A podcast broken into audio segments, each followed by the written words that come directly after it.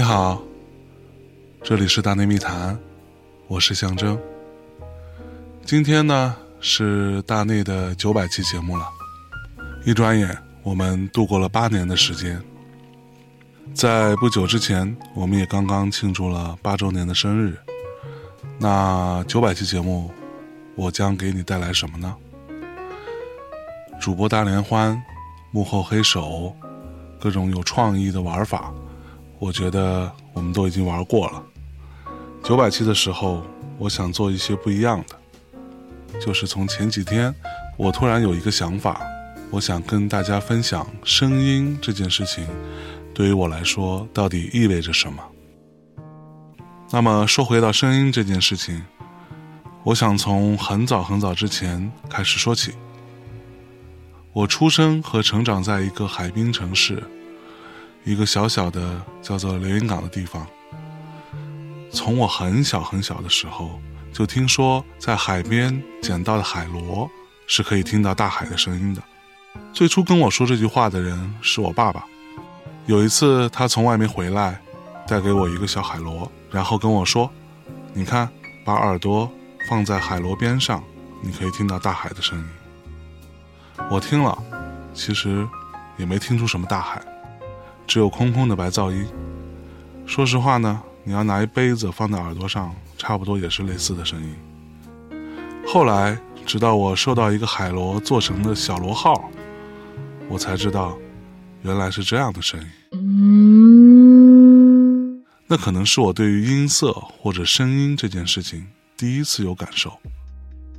在我小的时候，家里有一台黑白电视机。那个年代，有一台电视是一件多么了不起的事情。虽然它是黑白的，十四寸。也许是因为那个时候太小了吧，所以对电视放什么、播什么完全没有任何兴趣，也没有记忆。我对于电视机这件事情第一次的印象来自于，对，还是我爸。有一天，他下班回来，急匆匆地打开电视机，把我抱在床上，跟我说：“来，今天晚上，中央电视台要播米老鼠。”当时我只有四五岁，完全没有听说过米老鼠这件事儿。我甚至觉得，为什么他要有一个这么奇怪的名字？叫米老鼠。那个动画片播了多长时间我不记得了，播的什么内容我也不记得了。但是那是我第一次很认真的去看一个画面，也是第一次很认真的听到一段声音。这段声音大概是这样的。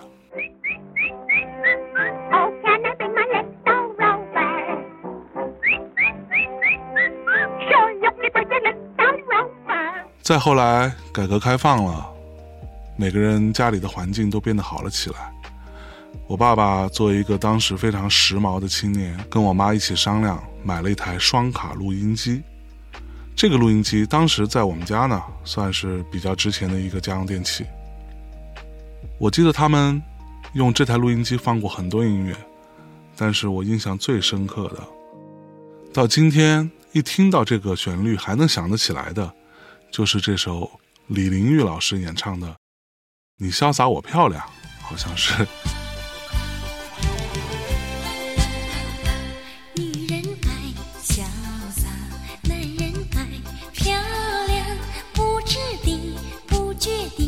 迷上你。我说你潇洒，你说我漂亮，谈恋爱说情话。你甜言蜜语没错，当时的录音机的效果呢非常糟糕，以现在的标准来说呢，声音很差，破损很严重。磁带呢作为一种模拟介质，对于声音的储存也并不那么完美。而现在想想，这首歌能让我印象那么深刻，很有可能呢，就是我爸那时候听太多遍了吧。跟这首歌一起反复出现的呢，是另外一首歌。这首歌我当时根本听不懂，因为它是一首英文歌，来自于一个日本电影，叫做《人证》。后来我有读过这本电影的小说，叫做《人性的证明》。那这首歌当时被我爸称为“草帽歌”，我不知道他原名是不是叫《草帽歌》？反正听起来就是一首非常凄凉的、感伤的一首歌曲。Mama, that old strong heart was the only one I really loved, but we lost it. No one bring it back like the light you gave me. 我记得当时我爸跟我说：“你看，老外嘛，他们也会管妈妈叫妈妈，所以人类是相通的。”不明觉厉啊！我当时觉得，但是相对于那个时候国内的流行音乐，大体上都是欢快的、热闹的，甚至有一些 disco 的。那这首歌听起来就过于优美了，过于哀伤了。也第一次让我觉得，原来音乐除了那种乒乒乓乓的节奏，听起来非常俏皮的情绪之外，还有更多的可能性。转眼间，我上了小学，我自己人生当中第一次自主想要听一个唱片、听一张专辑，其实是在小学三年级，听到我们班上有一个同学带来的一盘磁带，他用教室里的录音机把这盘磁带放出来，那是我第一次听到有一个台湾的乐队叫做小虎队。当时那首歌我记得特别清楚，《蝴蝶飞》啊。贝壳爬上沙滩看一看世界有多么大。毛毛虫期待着明天有一双美丽的翅膀。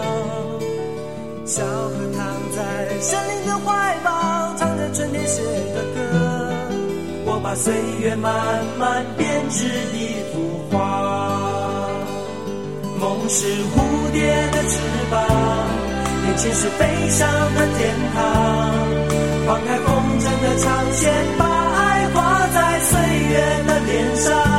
心是成长的。从来没有怎么听过流行音乐的我呢，那个时候就觉得，怎么有这么好听的、这么青春的、这么有趣的音乐啊？当时看着那个磁带上的三个人，就觉得哇，都好帅啊！而我们那个时候每个人都穿着校服，灰头土脸的。当然，跟这首歌间隔不久，就出现了另外一首风靡大江南北的歌曲，叫做《水手》。他说风雨中这点痛算什么？擦干泪，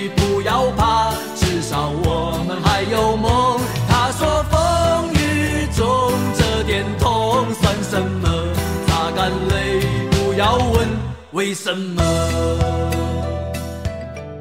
那个时候，我也第一次知道有一个男歌手叫郑智化，而他当时有两首非常重要的歌，《水手》和《星星点灯》。《水手》这首歌呢，你可以在电视台听到，你可以在马路边的音像店听到。那一刻会让我觉得，好像整个时代的氛围有些不一样了。从那一刻起，我们就接受到了更加煽动性的、朗朗上口的流行音乐。当时我觉得这件事情好神奇啊！怎么会存在这样一种歌？听完一遍你就能记得住，还能跟着唱，每次在听到的时候都莫名的小激动呢。再后来到了小学四年级，我有一个学美术的表哥，经常会来到我们家玩，他带了一个东西叫做随身听，我如果没记错的话，应该是熊猫牌的，它的 logo 是一个胖胖的熊猫，底下写着 Panda。当时他拿这个随身听，把耳机戴在我的头上，摁下播放音乐的那一刻起，我听到了一个完全崭新的、完全不同的一个世界。这首歌其实就是 Michael Jackson《Bad》。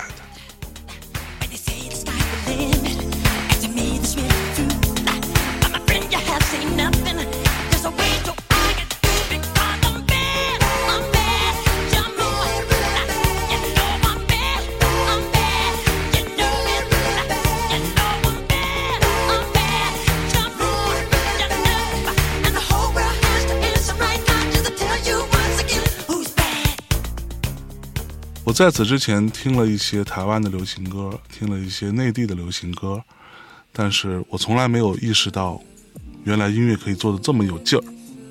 这些音色的搭配，这些节奏感，这个唱的声音，我都甚至分不清是男生还是女生，但是却那么有激情的一个人。记得我当时傻傻的指着这个磁带的封面，问着我表哥说：“所以这个人是男的还是女的？”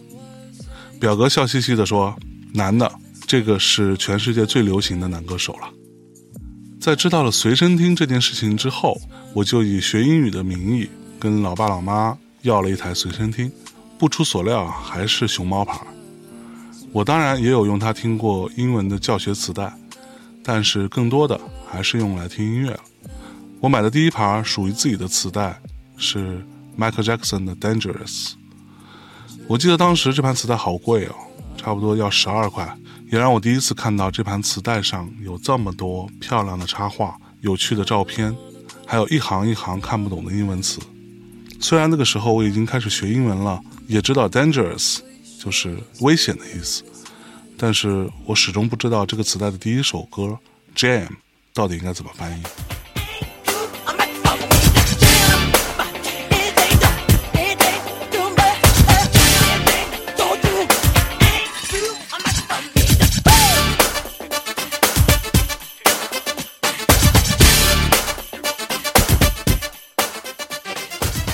你能想象一九九二年、九三年左右的我听到这样的一首音乐会是多么大的冲击吗？甚至，这也是我第一次听到一种音乐类型叫做 rap。没错，它就是插在 Michael Jackson 这首《Jam》当中的一小段的说唱。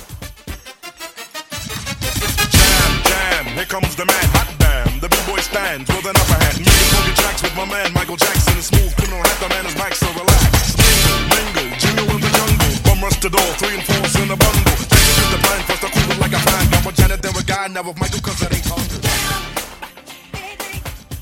对了，后来当我慢慢长大之后，听越来越多的音乐，也渐渐对于说唱开始有更多的了解。其实主要是因为我当时在初中有一个好朋友和我一起分享磁带、分享 CD，而到了中考结束之后呢，他这个人突然莫名其妙的以极低的价格买了一堆在市面上其实并不好卖的黑人的说唱音乐，所以印象当中，我整个那个夏天其实是笼罩在说唱音乐当中的。说到初中哈，就不得不提之前被 Michael Jackson 打开了听欧美流行歌的这个习惯之后呢，慢慢的我就养成了去学校旁边的音像店去购买磁带的习惯。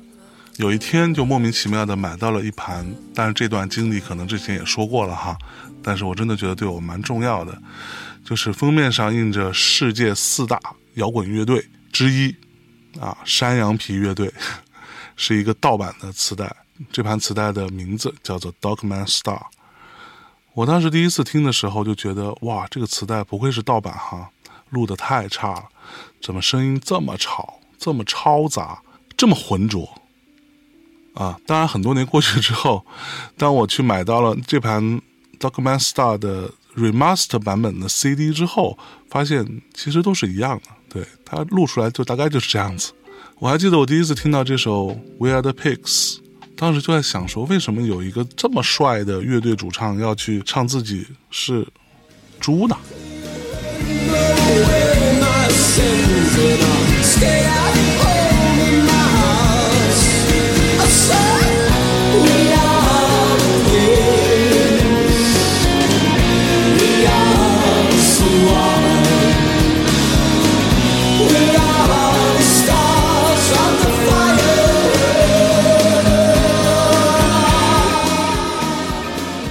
作为初中生的我来说，根本无法理解到底他们在干嘛。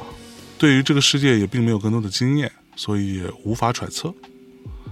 但是从这儿开始，我被打开了摇滚乐的大门。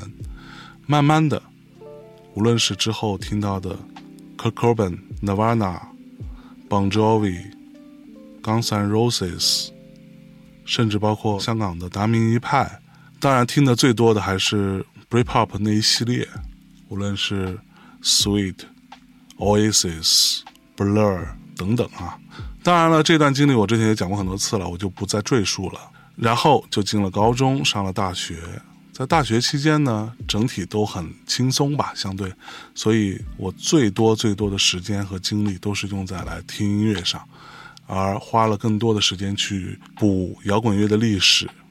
在那个时候，我又听到了 The Doors，听到了 Pink Floyd、The Beatles、Rolling Stone 等等等等 Queen，甚至到今天都没法想象，我在大学时候还疯狂的迷恋过一段时间，类似于潘多拉这样的金属乐。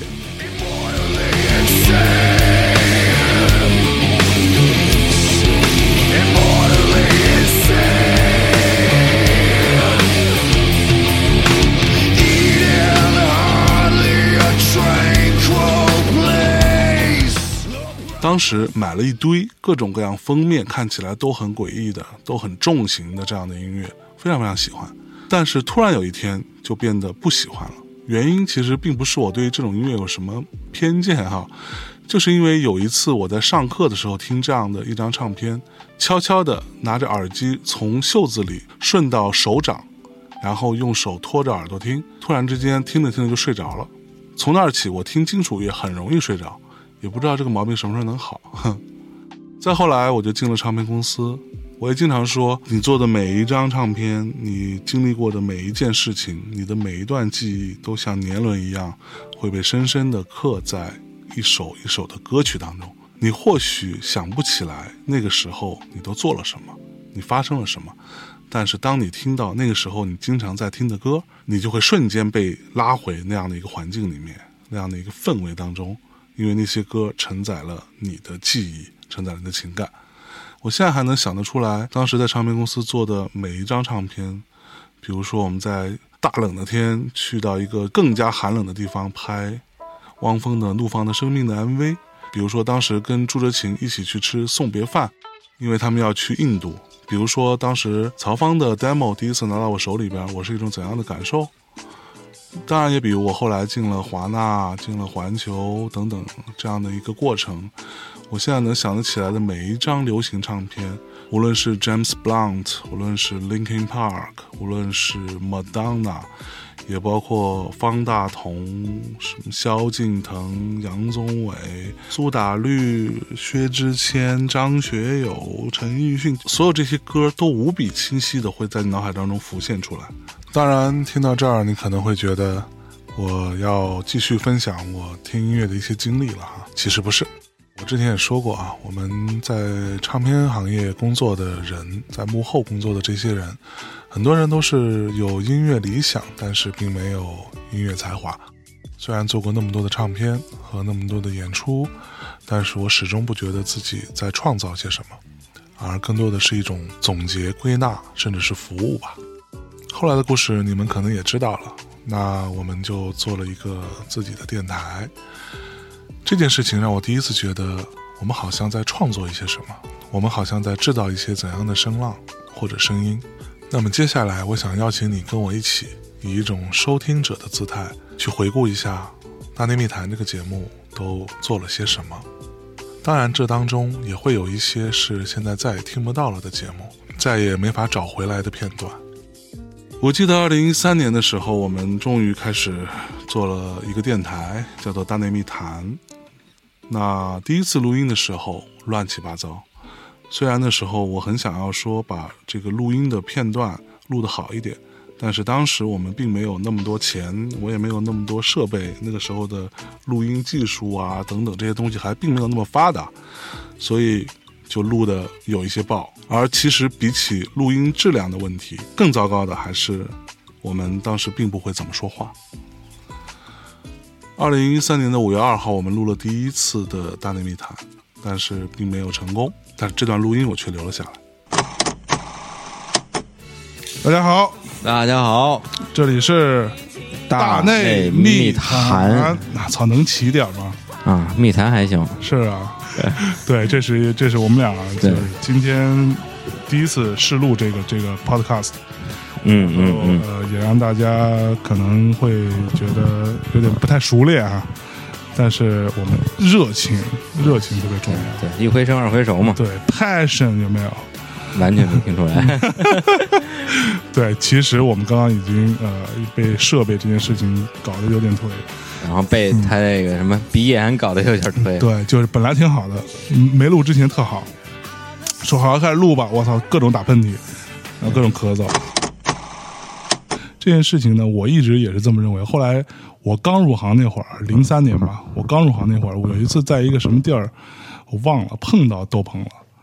窦鹏这哥们儿呢，就是长什么样呢？就是长得稍微有点胖，然后那会儿在我我那会儿还特瘦啊，看他看起来有点胖，一个中年大叔，然后梳一个油油头，感觉就这不就是现在的你吗？有点胖一油头，我操，这，然后就整个呃脸红扑扑的，感觉就是 精神状态挺好的一个一哥们儿，嗯，就就是我是吧？对，红不夫是小胖子，对，然后他就那个在那，然后完了就有人给我介绍，说这是窦窦鹏老师，我说啊窦鹏老师，窦鹏老师，然后就我跟他说，我说我我我我说，哎，那个你你到底是窦唯的什么人？然后他就对，你是你是窦窦哥还是窦弟？对啊疯了，他说我操，我他妈跟窦窦唯真没关系，逗你玩儿呢，对，呃，这他是他自自己说的啊，或者红豆，对，对这就是我们第一次录音的状态啊。那你可以听得出来，非常的糟糕，语无伦次，词不达意的。当时我们就觉得这件事情好难哦，因为在私下里聊天非常的轻松自在，但是为什么一对着麦克风就突然之间什么都不会说了呢？在这次尝试失败之后，我们又陆续的尝试了将近十次。呃，比如说接下来这段啊，这是我跟贺宇又尝试了一次。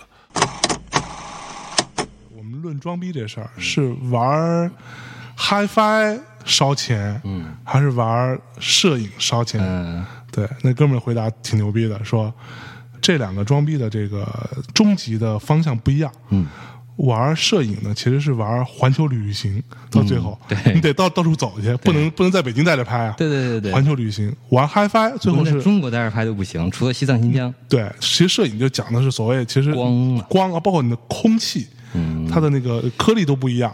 其实这个是有影响，比如说，肯定有影响。就比如说像我，我之前看过日本有一个摄摄影师叫什么什么什么川川内轮子什么之类的，我给忘了。就是他拍东西就非常千岛芳子什么的，呃，对，反正拍东西就就是有点蓝蓝的，嗯，那个那个质感，画面就非非非常日本的那种胶胶胶胶片的，对。然后完了，我当时就问一个摄问一问问我一个摄影师朋友，一个现在在帮呃一直在跟老崔巡演的一个还是巡演的跟跟拍的摄跟拍摄影师，呃海报也是他设设计的，叫做宋小辉，小辉作业。对，然后这哥们儿就跟我，我就说，哎，这能拍出来？他说，中国你拍不出来，这空气不一样。它整个色调偏蓝吗？整个色调就偏不不是不光是偏蓝，就是就是，而且它那个整个整个感觉很很通透，很通透，色彩很通透。色彩都淡淡的，又又有点撩人，你知道吗？那感觉、特别好。啊他拍的片子都不会修，嗯，那个那个那那那个那个日本是一个女摄胶片胶片胶片，人家都是在那个暗房里边做功夫，都不会拿到不修是吧上去修，全然是一个道理。然后那哥们就跟我说，那就说这东西并不是说你想拍能拍得出来的。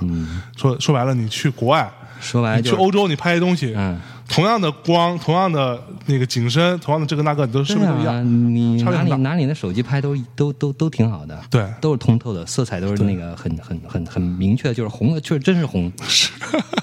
哎，那你们都听到了这一段当中出现了两个人，第一个就是跟我一起聊天的贺瑜啊，贺瑜老师在我们试录大内之前就已经做了一个电台叫迷失音乐，最开始也有我的一些小小的帮助吧，比如说最初他节目刚录完没上线的时候，我会给他一些建议啊。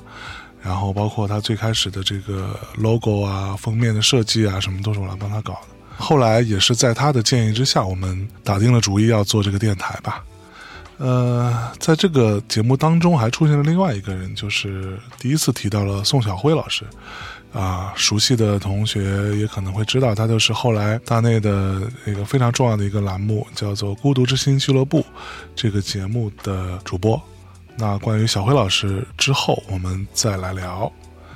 呃，第一期节目上线的时候是六月六号，二零一三年的六月六号。其实，在上线之后，我好像很快意识到没有第二期，哎，这个事儿可怎么办？而且当时我在出差，于是我们就迅速的回到了北京，然后紧急录了第二期节目。那第一期和第二期大家都很熟悉，那我想着重说一下第三期节目。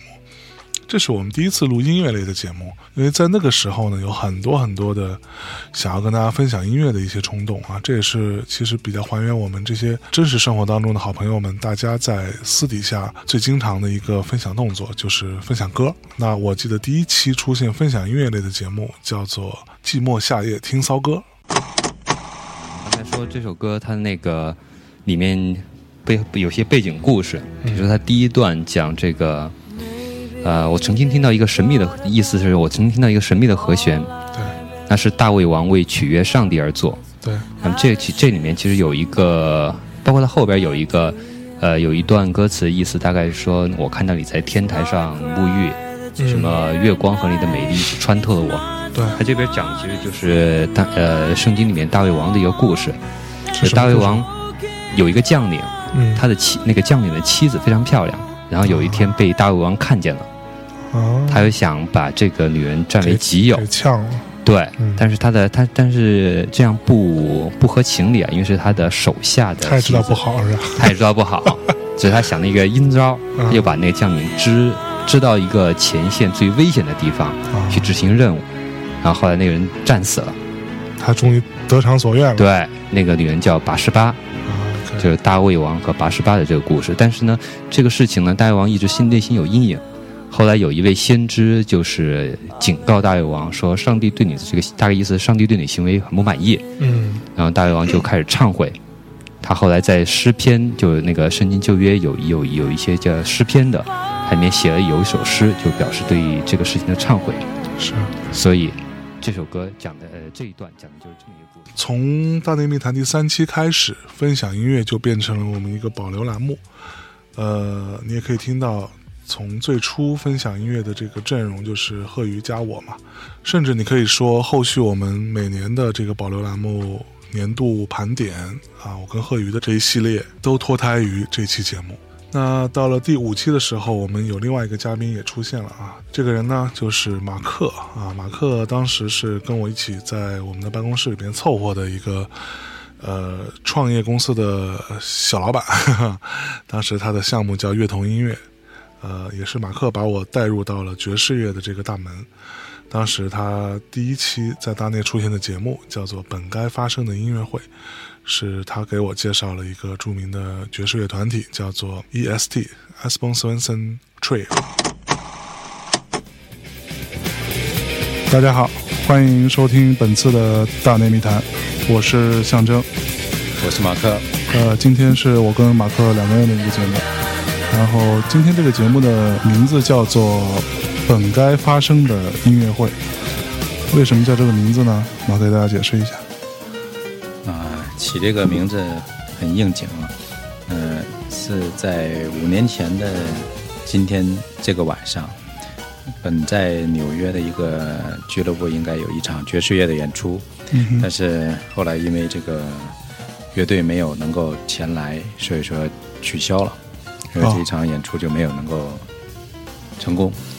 那呃什么原因呢？就是因为这个三重奏乐队的钢琴手是在一周之前刚刚离开这个世界，是哎，所以说今天我们要去介绍的乐队，也就是向这支乐队呃致敬的一一一个节目吧。对，这个乐队叫做 EST。对，EST。那大家很多人知道，可能是 EST 这三个缩写。是。那它的全称是 Espen Swenson Trio，就是呃，Espen Swenson 是这个乐队的钢琴，是。呃也是现在回想起来，二零一三年的时候，整个环境也好，允许我们胡说八道的这个空间也好，其实都宽松很多。而且大家对于我们录音的质量的问题啊，包括人声和背景音乐的这个差异啊等等啊，这些东西的宽容度还蛮高的。而且很重要的点，也可能是那个时候并没有太多的中文播客。而我们其实有很多东西可以分享嘛，所以，呃，很快好像就《大内密谈》有一定的知名度了。嗯，在之后没多久，我们就出现了我们的第一个嘉宾啊。其实刚才前面说的所有人，包括马克在内，其实都不是嘉宾啊，他们都是当时我们的一个主播阵容。最初我们的主播就是一个四个人的阵容。马克后来因为他自己有女儿嘛，有家庭，所以他周末基本上都是要在家里陪孩子，而我们大多数录音的时间都在周末，所以慢慢的他也就没有办法配合，最终也就算是退出了。那接下来没多久，我们就迎来了一个史上第一个嘉宾啊！这位嘉宾就是著名的小乔乔妹，而小乔那个时候其实是在电影行业工作的一个人，虽然他现在已经不在了哈。呃，不是他人不在了，是她不在电影行业了。那我们来听一下他第一次出现时候的样子。大家好，这里是大内密谈，我是象征。啊，我是小乔哎，你好，我是贺鱼。然后呢，然后这儿还有一个，我是李志明，啊，对，然后今天我们那个非常荣幸的，请到了一位美女，哎，对，就是我前两天在那个 iTunes 留言上看到有一个逼留言说那个各种逼留对，言说，你得得加一个女主播，你们就聊更嗨了，要不然我们就不听了。对，所以我们非常的啊开心，请到了小乔，对，这是我们这个大内密谈的第一位这个正式的嘉宾，嗯，对，其他都是主播，我操对，，然后今天特别的高兴，然后我还特别的那个天热嘛，然后看穿了一个特别低胸的呃服装过来，希望可以刺激一下男主播们。对，大家现在非常受刺激，对啊，因为之前那个每次录节目，大家都批评我，录到最后就颓了。今天我保证不颓。以后以前每次录节目都是李志明穿低胸，搞我们搞得我们大家都特别颓。对，穿低胸，然后非非得给我们表演他妈入口即化，这门独独门绝学有没有？所以我们往他嘴里塞了很多个打火机。对，今天是把火火看最大今天今天是小乔来表演入口即化的。我操，我们还口吐莲花，我靠！口吐莲花还行。小乔出现了之后，我们的节目就开始逐渐的往相对正规的方向去发展了。所谓正规，就是我们有定期的录音时间，有安排，有甚至有个小排期，也包括节目的封面，包括推送，都开始陆续的筹备当中。在不久之后啊，就开始出现了我们的微博，包括微信的公众号等等等等这些东西。那接下来有一位也是很重要的。就是大家都很喜闻乐见的大内小浣熊啊，小韩老师的第一次出场。郭晓涵当时作为乐童音乐啊，跟我一样都是，呃，算是联合创始人吧。我们当时，呃，一起在一个办公室里工作。完了，我们就有一天把他拉来一起录了一期节目，第三十八期，叫做《不会说话的爱情》。怎么来的反正就是比较怂，于是呢就找来一嘉宾，然后给他壮壮胆。这位嘉宾呢就是人称民谣教母的郭晓涵老师。哦，大家好。欢迎郭晓涵老师。哦，操！好干哦。你可以，你可以离稍微近一点。好对，啊，大家好，今天来到这个访谈节目，觉得嗯，自从戴上了这个耳机之后，感觉一切有的不同的改变，整个世界都变得不一样了。啊，哎。变得清晰了很多。是啊，啊，这个歌当时那会儿我还不认识不认识老周，在那个、我不知道大家有没有印象，在很久以前有一个叫《东方时空》大概这样状态的一个栏目，它介绍一个盲人歌地，就是那个地铁歌手和一个北大、就是那个文学系的学生的爱情故事，其实就是。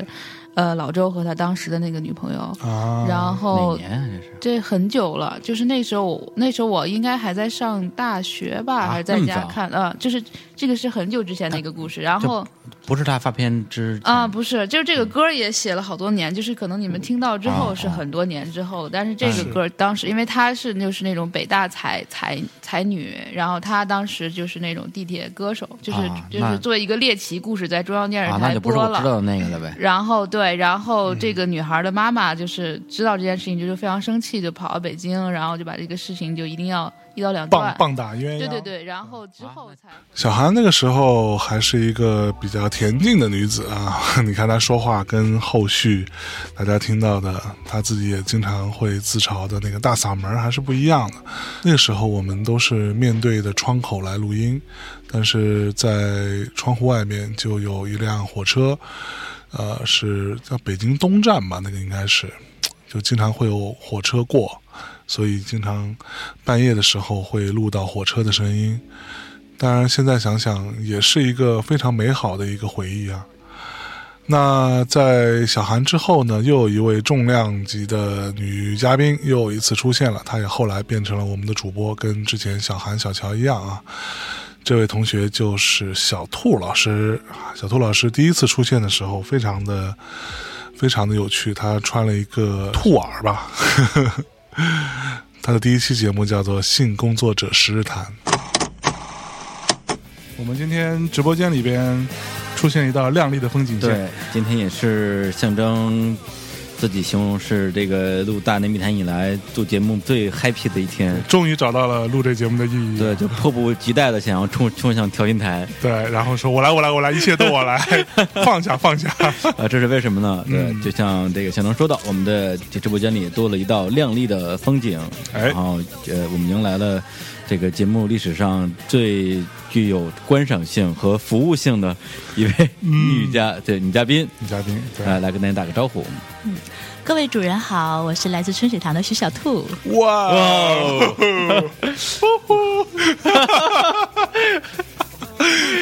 这个就看了，就其实大家可能不知道我为什么这么嗨对，不知道我们的心情是。对，就重点在于一会儿会发照片啊，这个啊，这个我们节目出来之后的，对对，节目出来之后再发照片，节目出来之后再发照片，不用吧？可以可以先预热一下先。预热一下啊，对先发一张小小的那种，没有，今天特特别巧，就是双喜临门，喜从何来？喜从何来？哎，第一是我们这个呃这个徐小兔啊、特别美丽的一位女嘉宾来到我们的直播间，给我们录一期非常大胆的大尺度的节目。哎同时呢，我们大内密谈的一位这个资深的粉丝，嗯和大咪咪，嗯呃，不知道这个这个事出何故，给两位主播寄来了一件女仆装。女仆装对，对。然后在后台里边，呃，这位这位这位同学呃点名要李叔穿的，不是，他是先让你穿的好吗？没有没有，他是对，然后我说我我怎么会穿这种东西啊？对啊。他说那就让李叔穿吧，但我也不会 穿啊。然后我们俩就在办公室里边互相推让，然后我说你穿，他说你穿，后来我们俩就看上那个女嘉宾说，要不然你穿好了，对，结果结果他说女嘉宾二话不说当场就开始脱，我操，没有当场啊，没有当场，没有，就当场就换上了女女仆装，然后现在就戴着女仆的头巾啊，嗯。就是女仆的短裙啊，嗯，然后每每一句话的那个这个发语词都是主人啊，哦，，简直这这别录还录什么呀？手歪歪，好，今天节目到这里结束了，拜拜，各位，我操，我们要开始去忙别的事情了，对啊，真的很忙的，要忙一些羞羞的事情，是不是感觉又没有介入的空间了？嗯好吧，啊，那个。这样真的好吗？呃，你你可以你可以详详细的那个诠释一下你是怎么提供这个性方面的服务？哦，对，我觉得这个说的的确是没错，的确是提供那个性方面的服务。呃但是，嗯、我觉得大家不要秒懂啊，这个时候不要秒懂，我要解释一下，这个是我们提供的是一个跟性有关的工具。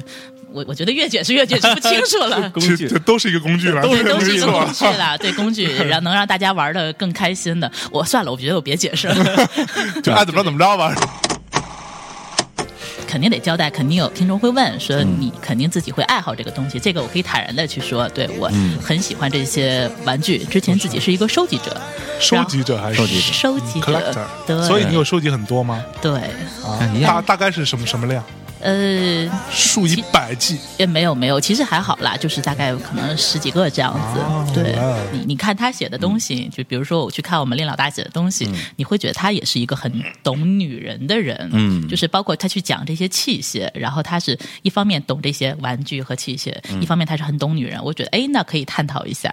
然后我说，啊，那这个企业是可以去跟着去玩一下的。我觉得这个事情就是为各位主人服务，这个事情是比原来在广告公司为客户服务，它是比较高大上的。哎对。哎呦，这这听这话我这舒坦，就一个字通透。真的，我记得当时印象特别深刻是电影《少女》里有一段，就是那个男主角跟那个他其中有一个女孩，两个人是躺在被子里，然后两个人就是他当时只是女孩一个翻身，然后他的。屁屁压到了这个男生的手啊，那个心里的我也记得那个画面我都记得我记得吧？那个印象那个那个超深刻。，哇你！不要用手，这个这个猥琐的人 我，们大家都在拿手来对，比，拿手开始比划是怎样？对对对对对，当时对于你，我当时差不多也是青春期刚开始发育嘛，那当时就觉得，哇可，是对于女生来说有什么用？那那个是一个女生啊，这是心理的那种那个，因为你当时还没有出体验，但是他写他描述的就非常之细致，他不是现在那种成人的说啊上来就怎么怎么样，他是那种很符合当时那个发育中的女生的那种那种心情的，对对，然后再后来其实就跨越到了大学了。中间很多东西是从漫画那里来的，是然后我也是我也是。我对吧？稍微插一句，我的漫画的就卡通的性幻想对象是凌波丽，啊，你喜欢那种就高冷。高冷。高冷，而且关键是凌波丽是穿那种绷绷带，对，不是，他是那种 战斗战斗服是很然后是性感紧身衣性感的紧身衣这是制服的一部分嘛。那你应该喜欢猫眼儿那个那个路子。的？呃，猫眼我也喜欢，但 对，但最最爱是凌波丽。呃，我喜欢乱码哎，乱码那个。大马上一会儿一会儿男来 一会儿女的也拦不动。而且乱码。在小兔来了之后呢，在内密谈的嘉宾就越来越多，有各种各样的好朋友啊、老朋友啊，周围的各种圈子都陆续来到大内做嘉宾了。接下来这位呢还蛮重要的，他是张友代老师，友代老师，那被称为中国最著名的电台 DJ，也是影响了一代人的，甚至不止一代人。对于我来说非常重要的一个人。那有一天我把他请来到大内的节目上来聊天。那这期的节目叫做《姑娘跟我回家听首歌吧》。废话不多说，呃，再说一个废话。啊，，你说，今天来到象征的办公室，哎。哎，有一个非常特别的感受，哎。就是这个办公室后边是火车道，啊，听见火车的汽笛声和鸣叫声进入北京站，哎，这个感觉呢，让我突然想起了二十年前。嗯。二十年前，我刚在北京音乐台做节目的时候呢，有一个午夜的节目叫做《午夜蓝调》，哦，我经常在嗯。午夜蓝调半夜一点的时候去打一个小面。啊到电台那时候黑了，一个人都没有。嗯，那时候的直播间啊，在二十一楼，我得先电梯坐到二十层，然后爬一层到二十一层。二十一层一个小阁楼间，很小的一个房子。嗯，可是那个房子呢，这个靠着南边的窗户一打开，就是北京的火车站。啊，哦，我每次去的时候都把这个窗户打开以后，听着这个火车进入北京站的声音，放 blues。哦。啊，最喜欢放的一首歌呢，就是 Rolling Stones 有一首歌唱 Robert Johnson 的《Loving Van》。那个 Loving Van 呢，就是讲火车慢慢离开火车站，啊，我要我 a suitcase in my hand 啊，我要离开这个坐火车走了。然后呃一个火车慢慢离开车站，一个绿色的信号灯和一个红色的信号灯。The blue light is for my baby, blue light for myself。跟姑娘聊音乐，嗯一定不是在这个外边的环境里边，哦，对吧？你要不然怎么聊啊？你没法听啊，只能只能喷了。哦，啊啊，有道理啊，一一般最好的方式就是到我家听音乐去，今儿晚上去我家听黑胶。对，而且基本上嗯半张黑胶下来，后后半张就不用听了吧？嗯，凭您多年经验，我觉得这是一种 unconditional love，就是没有任何条件的爱，任何一个女人都可以被这种爱所打动吧。嗯啊 l e n a Cohen 的这个歌还是写的写到每每一个女人的心里去了。嗯，没错。If you want a lover. 当然，随着时光的流逝，那接下来又发生了很多很多事情，包括刚才有代老师也是第一次上大内的节目，后来他也变成了我们的主播，他的那档节目啊叫做《有待时光机》。那在这之后呢，有很多很多不同的事情发生，包括我们一百期有一个停播事件啊，也包括我们后续开设了各种各样的新的栏目。我刚刚算了一下，如果说我要是把每一个都盘点一下，每个重要的时间节点都跟大家分享一下，那很可能这期节目要五六个小时那么长。所以呢，我觉得就一切从简吧。那呃，接下来给大家带来一个是大家都很喜欢的，呃，王涛老师啊，掏心掏肺的王涛老师，他之前也上过大内的节目作为嘉宾。但是之后他正式的成为主播的第一期节目，叫做《掏心掏肺：离开央视的日子》。好，各位朋友，大家好，欢迎收听《大内密谈》的特别节目《掏心掏肺》。呃，我是主播王涛啊。我说嘛，生是央视的人，呃，死绝对不是央视的死。呃，就是说，怎么说呢？确实在那里边留了很多梦想，有很多梦想都没实现。为什么要出来呢？是因为觉得实现不了。我去，还是各种黑，只有只有出来才能实现啊。我是奔着足球梦进去的，但是进去之后是做游戏节目。做游戏节目完了，那广电总局很帮助我，都是我哥们儿。局长跟我关系特好，说把这节目停了，王涛就能去足球了。开玩笑啊，真仗义！哎呦，我太有面儿了。然后后来就流氓假仗义来了。涛哥，涛哥，后后来就去了这个呃足球这边，呃，可以说真的是把青春就献给了这个国际足球事业啊。呃，确实这十年。我也深深的感觉到，就是就是周围的媒体啊，都在都在不断的赶超我们，就其实不断地方台，首先是地方台，尽管体育可能在 CCTV 一直是很对，体育牛逼的。是。最强的。CCTV 我唯一看的就是 CCTV 五，真的。对对，但但但是但是你其实 CCTV 五的那个点是在于他能够拿到直播权嘛？对呀对他他就就觉得我认认真真工作，我辛辛苦苦说球，我有困难，没有人来关怀，嗯，呃，我风光了，所有人都来嫉妒，所有人都来拆台。嗯，呃，零六年的时候我还不是特别理解，其实到了一四年我走之前，境遇是一样的。其实我走之前，我跟黄老师聊过一次，黄老师也也也当时也跟我说了，嗯就是他当当时的那种那种境地吧，他也说了一句话，说其实我们遭遇都是一样的，我不哎建议你走，但是呃，你的未来在哪里，你自己得想清楚。对，嗯啊、那次谈话反正对我来说嗯也也触动挺深的，那应该是还是挺中肯。今年三月份我去录黄段子，就是那个啊乐视的黄段子，呃，当时我觉得挺好的呀，我去录一档节目。你知道下午啊，领导就找我谈话，你为什么去录这样一档节目？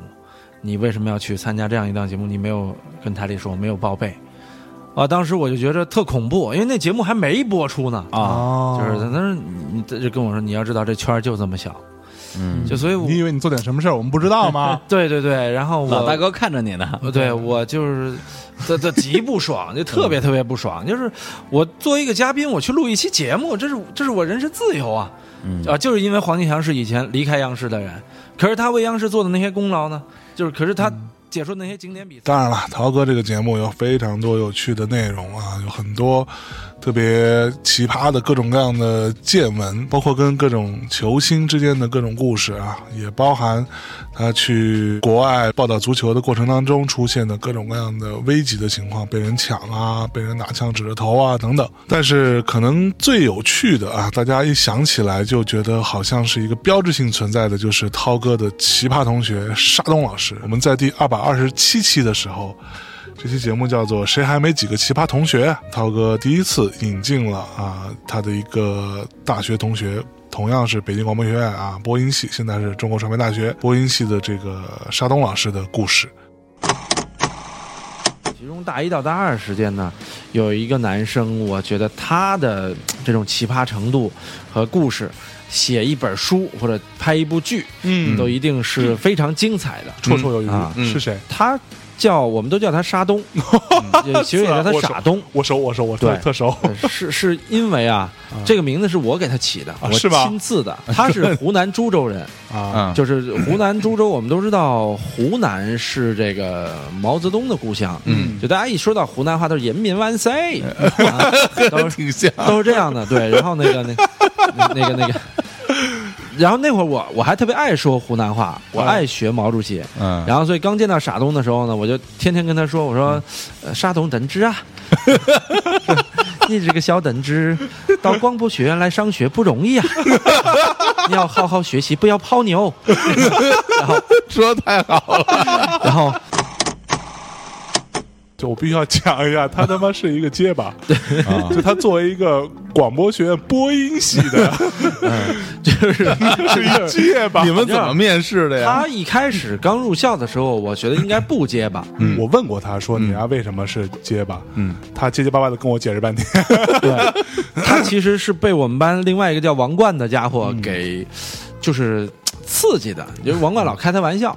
他有时候一旦业务有问题之后，他心里就会每出一句话之前都会想，哦他想呢就会出现语结，然后他出现这结巴的情况的时候呢，然后王冠就学他，你你能能能不能好好好好跟我说，我我我怎么好，你你你还，然后就这样对话就全变成了这属于心心理上的。对，然后最后王冠跟他说话，刚才就哎，王王王王小民，你你最近在干嘛？王小民，你你别学我好好不好？这俩人都好不了。对，就是就是，后来后来他就逐渐逐渐，心里的这种对于语言的惧怕，导致他后来出不来了。住校的时候，当时大家都是那会儿在传，从九七、九八、九九、就九七、九六、九八就开始传说九九要来一个湖南美少年。确实有一个湖南美少年，嗯。当年参加湖南当地一个选拔大赛，跟超女有点像啊。男生版就是湖南美少年，哦。选出来一个叫做舒超毅的孩子，我们那儿都是舒尔美超薄护翼嘛，然后然后那个那舒超毅就是特别这个 用品，漂亮的一个孩子，我我跟他关系也不错，特别漂亮。嗯。然后呢，但是他没到播音系，他去了管理那边啊。然后他可能播音业务并不好。哦。然后呢，结果就讹传到了说有一个湖南美少年去了那个播音系，然后而且我们当时在见师哥的时候，他迟到了。那其实师哥当时有一个问题，就是说你们中间谁是湖南的呀？嗯，呃，没有啊，没有啊，大家报了一圈没有湖南。哎，不是说湖南美少年在你们班吗？嗯然后这时候班长说了，我们还有一个同学没来，他是湖南的。嗯，后来我们就好期待呀、我靠！湖南美少年，这得多漂亮啊！是啊然后大概我们见面会聊了一个多小时之后，门响了。嗯，这时候推门进来，迟到一个多小时，对，迟到一个多小时。干干嘛去了？他不知道啊，他就说迟到了，然后推门进来一个巨黑无比的脸，然后细长，嗯就特别瘦，特别像马来西亚人，对对对对对，当时然后然后嘴嘴唇特厚，对，嘴唇特别厚。我们当时就说这应该是那个美湖南少美少年对对，不不不，这应该不是那湖南美少年吧？后来师哥就问说：“你你来自哪儿啊？”他说：“我是湖南株洲的。嗯，嗯，”你就是湖南美少年。然后呃，也算吧。这倒是不客气。被迫承认。打黑车那事儿怎么回事？呃，打黑车是那什么？是 就是有一次，我我说就玩他一人了吧？我 我们一师哥打黑车，然后那个上了车之后，大家这必须先做一下这个背景介绍啊。，对就当时呢，广播学院是不通地铁的，对。呃，就是现在的传媒大学啊，对。不通地铁。然后完了呢，最远的一个呃离最近的地铁站是四惠东。四惠东站。对，所以呢，那会儿我去住那儿的时候，我都得到坐车。呃，坐地铁到四惠东下来之后打一黑车，对。因为那儿也打不到什么正规出租车，对。一般就十块钱，然后跟他说广院西门是。给你拉过去，对，所以那黑车司机呢，见过很多广院学生，他就对广院文化很熟。嗯，然后有一天我们有一师哥长得很帅，业务也很好，上了车，然后就那个说师傅，我们去一下四惠东。嗯，然后那师傅就说：“哟，小伙儿一看你精神，嗯，这说话也利落，肯定播音系的吧？啊，师傅我是。嗯。然后那个说咱去四惠东，哎，我同学我问你一问题啊，嗯，这个你们播音系招人什么标准啊？然后说啊，我们播音系招人就是长得还行，啊说话挺利索。嗯，哎，那你们也招结巴呀？然后 我们只有这一个我们不招结巴呀。他说。哎，今儿上午上来一小伙儿，嗯黑黑的，瘦瘦，嘴唇挺厚，嗯，然后上来就跟我说，说我我我我是播播音系，能不能给我便宜点儿？然后我们当时就他妈乐疯了。那师哥说啊，不，师师傅我是新闻系的，马上改了。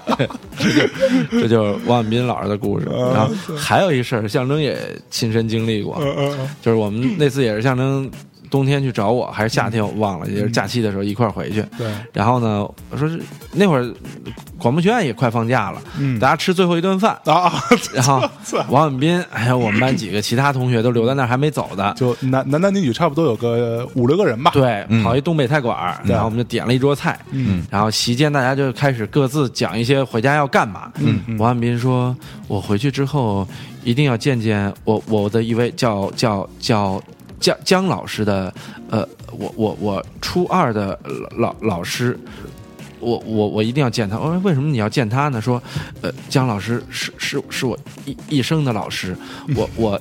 当年我我我特别颓废的时候，就就是姜老师，他他像妈妈一样，他照顾我，然后他是我一一生铭记的老师，嗯然后就给我们讲了很多他和姜老师感人的讲了很多，我们当时都觉得哇，傻动动情了。而而且啊，操，真真结巴了，我操！对，而且啊，他还说了那个，我当时读过一首诗，嗯就是那个大雁和我的对我我的母亲。我的母亲就是那个讲他的保姆的事儿。对对对。说姜老师当时就是像大雁和对。这诗里所描述的对我无微不至的照顾。对对对。然后说那个他生病，他怎么照顾他？然后甚至这老师照顾他比照顾他自己的儿子儿子还多，更更对对对用心。这对样对，就是说他就是他的妈妈。嗯他说我永远也忘不了那个时候，呃，这个姜老师和我在一起的每一个细节，哇铭记在我的心中。我可以忘掉我的生日，可以忘掉我妈妈的生日，我忘不了姜老师跟我相处的那段日子。哇太感人了。就然后我们在在场所有人都已经快热泪盈眶，动容了。而且是你想，他是在结巴的语境当中，我们都能被被感动。当时就觉得哇，他讲的太真诚了。嗯，然后这时候大家都不说话了，嗯，就沉浸在一种极其悲痛的气氛当中。对，嗯，然后哥们儿突然接了，呃呃，对对对不起，我我我忘了，不不是初二，是是高一。一切全是胡说，一切的 铺垫就就一下子就 破灭了，我靠！当然，沙东的故事是讲不完的 啊。那后面他自己还有出现在节目当中，跟大家去聊一聊他自己那一方的一个视角啊。很多事情他也觉得大家夸张了哈，但是无论怎么说，这都是给我们留下了非常深刻的印象。那除了这个之外呢，接下来就要说到宋晓辉老师了。小辉作为我多年的好朋友，第一次出现在节目当中，是第二百八十期私活时代的唱片设计师啊。这个当中，他也贡献了非常有趣的一个金句，我们来听一下。不，当时你用的是哪哪哪一代？叫叫叫什么？嗯，我那我我我我我我自己买那台是七二零零吧，那个七二零零啊，但是那是后来了，七二零零还是后来，最早用那我都忘了叫什么了。就都不知道叫什么型号。嗯对，那个硬盘是一个 G 的，啊哟机器的硬盘是一个 G，内存也就是十兆二十兆吧。我就是，嗯，它直接也影响到这画面质素。比如说，你这个封面啊，这张 CD 封面你要做到将近二十兆的时候，它就会频繁死机。嗯，苹果苹果死机，它会出现一炸弹，那个地雷，就是它一死机，嘣，就一个炸弹，就经常能，就是突然一出现这个，就能把你那个汗毛孔给炸裂了。我操！就是我还有一次给炸哭过呢。是不是啊？不是为什么呀？我那个做做零点的封面，啊嗯、做那个叫最好的零点那张精选，啊嗯，我那个文件开的稍微大了一点，也就不到二十兆。然后你就是你做嗨了，嗯做那个 Photoshop 做那些处理，你做嗨了，嗯嗯嗯嗯，做大概有做了三十分钟或者四十分钟的样子，嗯。你做了很多步，无是。数不尽多少步，嗯最后出了一颗炸弹，一下就之前的东西你没存，就全都没有，全都废。对。啊，那时候我真的哭了，这是 我我一个人啊，就在电脑前头，我流下了浑浊的泪水。就完全就颓了，真的，我觉得我操，生活太难了，怎么那么难呀？老泪纵真后来小辉老师加入了大内密谈，变成了我们的主播。他的那个节目叫做《孤独之心俱乐部》，也产出了非常多很好的内容。呃，最近小黑老师也会再来跟我们再聊聊啊，大家不用太着急，因为他最近一直在忙自己的那本书，到现在也没出哈那本《吉他手》。看了看时间啊，如果咱每个主播的出场都聊一遍，我估计有点悬啊，只能按先后顺序啊，碰到谁是谁了。各种主播，包括张华、倪斌，包括有代，包括贺宇，呃，如果你想听哪个主播的节目，最好的方式就是去到。大内密谈的微博去搜索这个人的名字啊，应该就能搜得到。那在这么多年的过程当中呢，有很多很多的艺人啊、明星啊，包括歌手啊、音乐人都上过我们的节目。呃，其实你要问我说我印象最深刻的，那可能是那一次老狼第一次来到大内密谈跟我们聊聊天的那一次。对对对，谁谁谁能给我解释一下什么叫社会摇？社会摇啊？嗯，社会摇你就是去北京或者不是就各个城市的那种慢摇吧，你知道吗？哦。就是大款，比如说点两两瓶那个那么高的啊，一人多高的那个 什么 whisky 什么的，往那儿一 往那儿一放，嗯，然后叫几个妹子来，哦。包着蒜啊，吃着吃着串儿啊，然后喝点酒，哎呦。嘿，然后这个慢摇曲儿一放，在这个迪吧里头，大家那个互相温暖一下，路过一个女人的温暖和眼泪，主要是讲这些事儿。嗯，高晓松阳春白雪啊，就他能把阳春白雪写到极致。嗯。但是玉东呢，其实他有这种，嗯，你说他有这种黑色幽默在里头，或者说他有一种就是区别于常人的一个想法。嗯嗯高晓松当年总结过玉东，说说他们好像以一个什么银幕说创作的时候，说玉东就会他说别人再也会看不到银幕的反面。反面对对，是为什么要去反面呢？因为你约着一妞儿，你知道吗？你不能在正面看。对正面我操，他妈的朝阳群众都看着呢。你说这傻逼又戏管了，对，就得跑到银幕的反面儿，而且呢，俩人还那种就是其实并没有明确这个关系，还影影绰绰的，是说特暧昧对，要不然咱到后面聊会儿。就是，所以玉东实际上他他是有逼格的，就是他是有一个特别独特的一个没错一个一个方式去去诠释他的这个情感。哎，对，没错。然后手里的半截烟头烫伤了无边的季节。那次除了聊天非常有趣，我们一共录了两期。呃，他还在现场拿一把吉他弹唱了一首歌啊，这首歌叫做《Radio 北京》。音乐台里的歌声一遍又一遍，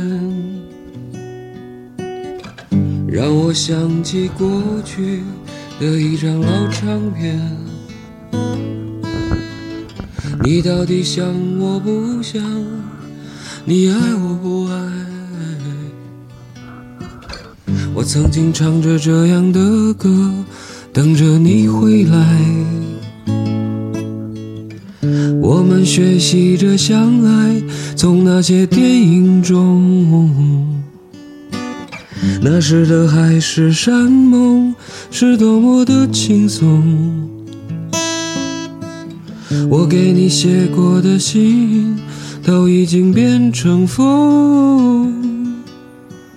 是不是你最爱的人让我最不懂？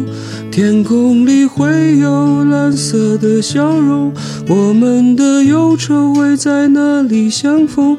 你会喝醉酒在我的泪水，比你的微笑还快乐的时候，我们的故事会有人不懂，你的忧愁会让我心痛，我会想起你的笑容，在每天的 Radio 北京。时隔多年之后，我们在二零二零年疫情期间也做了一个综艺节目啊，跟看理想一起和优酷，叫做《新四季歌》。当时在那个节目的收官，我们把郎师傅又找来，请他在现场跟我们聊聊天。同时那一天也在没有任何准备的情况下，他也弹唱了这首歌《Radio 北京》。然后那天我也在并没有任何预期计划的情况下，当着他的面弹了一首他的歌，来自我心。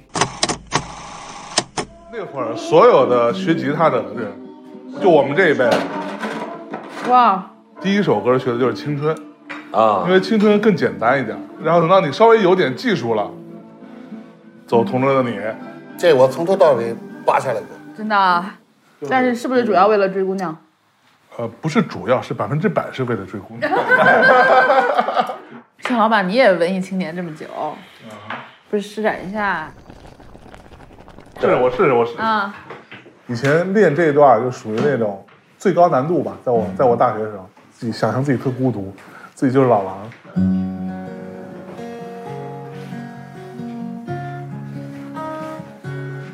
弹的比我好，是那意思啊。我看弹吉他的没几个比你弹的差的。对，有没有听到那个声音？就像是我忽远忽近，告诉你，它来自我的心。带来一首苍老的歌，对着你轻轻地说，我不在乎春夏秋冬，花开花落。任凭这夜越来越深，你在我心中越来越沉，压得我不能翻身，做自己的主人。任凭这灯越来越昏，你在我心中越来越真，看得清你满脸的风尘。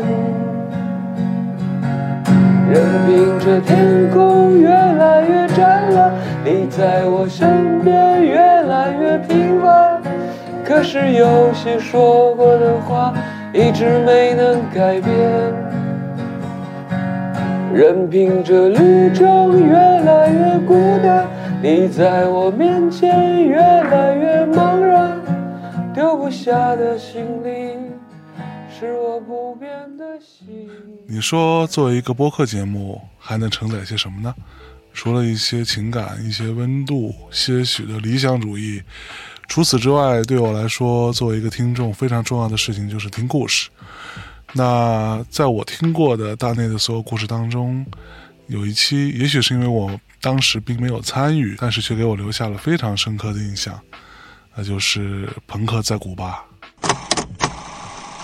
我们所谓的，就是许巍老师有一首歌叫，呃，歌词是没有什么能够阻挡我对自由的向往，嗯，都是放屁。我操，你这骂谁呢？骂许巍啊！我操。我明说，我就骂骂许巍以及喜欢许巍、对许巍老师意见很大吗？不，我不对他的意见不大，但是我觉得你们对自由的向往有多牛逼？嗯，你愿意为自由死吗？就是你愿意为自由死吗？嗯。我在古巴的最后一天，我去采访了一个，我去采访了一个八十年代就已经在搞朋克的一个老朋克啊。八十年代的时候。欧美的朋克也才开，也才是八二朋克那一代。嗯，他们八十年代就已经开始搞朋克的一个老朋克，嗯，叫佩德罗。嗯，佩德罗，他是一个艾滋病患者。嗯嗯，我见他的时候，我以为他，我第一次见他，我以为他六十多岁了。哦，然后他们跟我说他四十多岁。啊，就是因为这个病的原因，所以看上去特衰老。一只眼睛已经没了。哦，他一直戴墨镜，然后一只眼睛已经没了。为什么？然后那个呃那个呃呃侯赛，嗯，就是那个年轻的那个朋友，侯赛啊，侯赛，他说这是我们乐队的贝斯手啊，他们乐队贝斯手，他这他们乐队贝斯手，就是他一直在坚持从八十年代一直到现在一直在做朋克，嗯，那时候他才十几岁，一直做到现在，嗯，四十多岁，快五十了，他比我大，然后。一只眼睛没了，嗯，然后火塞说他死过很多次，因为艾因为艾滋病，他死过很多次，然后每次活过来，他还是在做乐队。我采访他的时候，他说啊，我们古巴朋克当初就是朋克机关头走在街上的时候，有人就报警了，就各种典故我就不说了。警察叔叔就是这个人，对。然后他说我们当初是就是古巴刚有艾滋病的时候，嗯，古巴刚出现艾滋病的时候。政府不知道怎么控制啊！政府觉得我操，就是洪水猛兽嘛啊啊！然后就把所有的艾滋病人，就说啊，你只要得了艾滋病啊，我就把你扔到一个小镇上，啊。那个小镇可能就是圣圣斯普里图斯，就是我们嗯。当初去了那个小镇，嗯，就直接把艾滋病人往那一扔，把所有艾滋病人都扔那儿是吗？对你得了艾滋病就去那儿，然后。那我就不管你了，随你自生自灭，我也不给你医疗。问题那个镇上有普通居民吗？有普通居民，但是普通居民一听说艾滋病人来了，全全跑了。然后结果的那个结果就是那个那个那个镇上，嗯，什么都没有，只有艾滋病人。我靠，只有艾滋病人，然后政府也不管，嗯，当地的居民也全跑光了，嗯嗯。你想那个小镇形成了一个什么状态？嗯，乌托邦。我操！因为最早得艾滋病的那批人，嗯，绝对是你妈逼文艺青年，对，就是最文艺的那些人得了艾滋病，然后去了，啊。然后就玩嘛，对对，天天往死里造，对对对，绝对往死里造。结果整个古巴这个岛上、嗯最自由的地方就是那个镇，但是他自由的前提是你得你得能生活呀，但人都没有了，他们吃什么呀？他们自己种自己啊，自己弄自己吃，啊。然后就变成了一个乌托邦，就那个镇是一个乌托邦。结果佩德尔就跟我说，当时在八十年代到九十年代这段期间，嗯。很多人摇滚乐手、嗯。朋克乐手、啊。或者是嬉皮士，嗯在古巴的这些人，啊为了能去那个小镇，直接往自己血管里打艾滋病病毒，直接打进去，然后跟政府说：“我有艾滋病了，你查我有艾滋病了，我刚把这打进去。”怕我，然后说政府说 OK，你有艾滋病，你去吧。然后他就欢天喜地的去了那个小镇。我他们的方法就是你有艾滋病，我把你的血抽出来，啊然后直接打在我的血管里，让我有艾滋病，我去，我这辈子可能二十多岁，啊然后我还能活啊六十年，我可能活到八十岁，啊但是我没有自由的活这六十年、啊是没有意义的。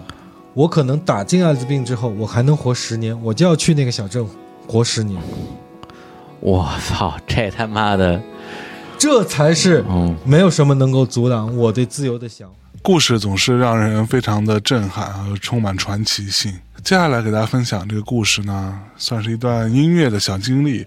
就是二零一六年的时候，我第一次去了 Fuji Rock，去了日本的富士摇滚音乐节。呃，当时去其实主要原因是大家都知道，大内的片头曲是一个我非常喜欢的英国乐队，叫做 Kula Shaker。这支乐队呢，那年复出在 Fuji Rock 现场表演。我是因为想要看他们的现场才去了日本。那次的体验非常的奇妙，虽然他们那次的表演在我看来并不算好，而且调音各方面也并不算完美，但是整体上却给了我非常震撼的一个体验，就是音乐节原来可以这样玩。也可以说，如果没有那一次去日本 Fuji Rock 这趟经历，也就不会有之后我们带着大咪咪们去全世界各地玩，去日本、去北欧、去冰岛、去新加坡、去各种地方的这样一种可能性。那次的 Fuji Rock 可谓是开启了我这个部分的一个非常宏大的游玩的野心吧。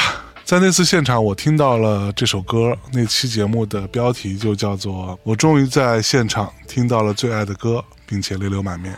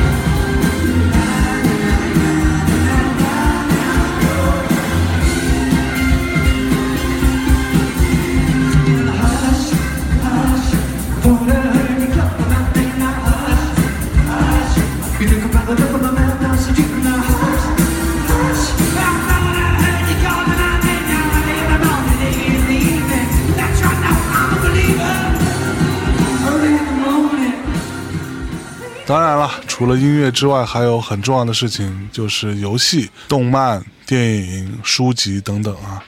大内的节目当中呢，关于书的部分，大多数都是小辉老师讲的比较多；关于动画或者漫画的部分，穿插着在节目当中陆续都有。电影的部分呢，我们也着重的讲过几期。呃，游戏部分其实是一个很有趣的点，在四百多期吧，大概是二零一七年的时候，我开始上手玩一款游戏，就是大家知道的《绝地求生》啊，PUBG。那这个当中其实有一期节目是一个叫做不鱼的同学啊，他来跟我们第一期聊吃鸡的。然后呢，在五百三十五期，有他的一个好朋友啊，叫做雨萌，来到大内来聊开挂，聊三位少爷哈，三个当时风头正劲的电竞主播。的一些故事，虽然我们只是当做一个说书的状态来讲故事，但是这里面有很多值得去深挖的一些含义。呃，这期节目也不知道现在在很多平台上是不是也都没有了，大家可以听一个小片段。啊，就卢本伟呢，我就想跟大家慢慢说。首先呢，卢本伟其实也挺不容易的。卢本伟是九三年生的人，他是出生在香港。嗯，但是呢，可能他没有继承传统的香港我们看到那种市民的小康家庭。哎，他从小就属于父母感情不和。哎呦，换今天的话说，就他父亲就是一个推土机、播种机。哎呦，他有同父异母的兄弟姐妹，一共五人，而且这其中每一个都是同父异母，这点就很不容易了。我操，关系有点乱。五个兄弟姐妹，对，都是同父异母。对，我操，他爸。有点厉害，对他爸怎么说呢？就是如果赚了很多钱呢，啊就叫低配版段正淳。哎哎，要是没赚很多钱呢，就是骗炮渣男。哎，对对对。所以他爸到底有有钱吗？他爸很穷，因为他爸就是一个赌鬼，啊然后到处就沉迷借高利贷，哦甚至小时候呢，因为。他爸借高利贷，以及对就和他母亲感情不和嘛。你想有五个子女，也不可能有太多的爱情住在身上。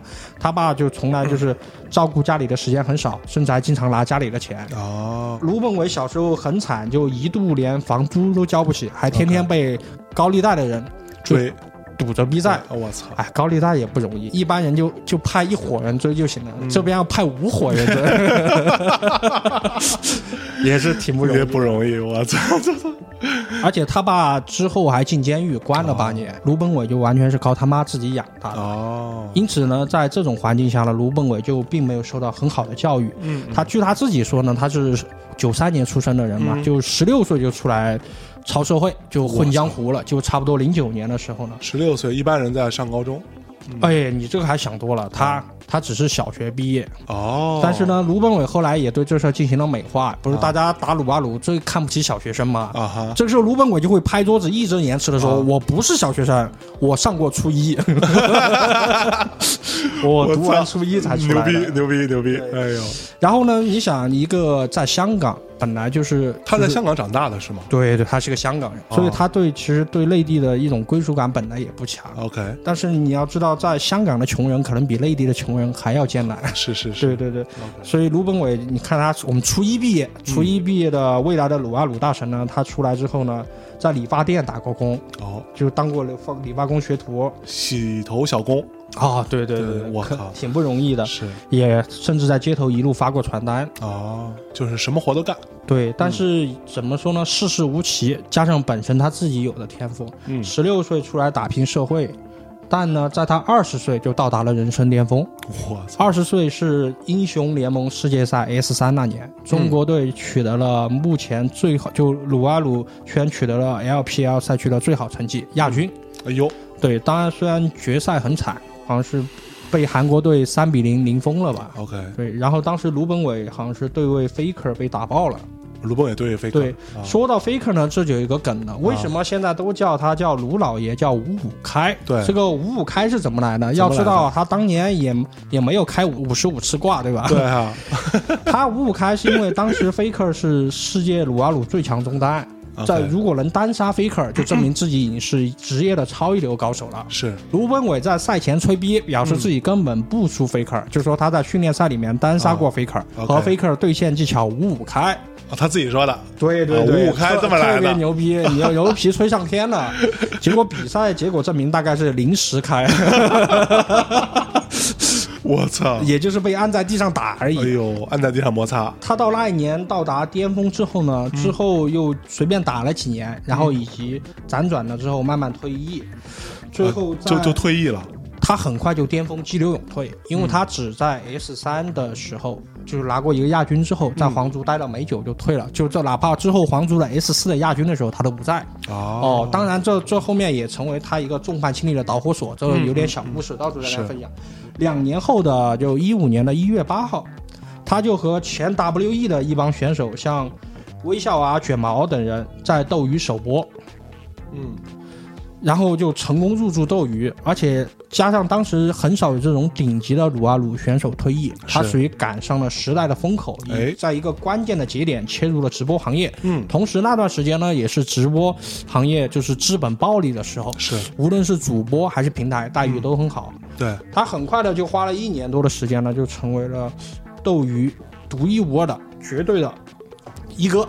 斗鱼一哥，对，有话说得好，叫眼见他起高楼，眼见他楼塌了。哎呦，有一 B 站有个 UP 主叫松鼠打不过仓鼠，哎啊、因为他这个名字是他家确实养了这两个东西，松鼠就是打不过仓鼠，对，他就 他就发了一个帖子，实名相当于是以 ID 自己举报，对，他实锤举报 PDD。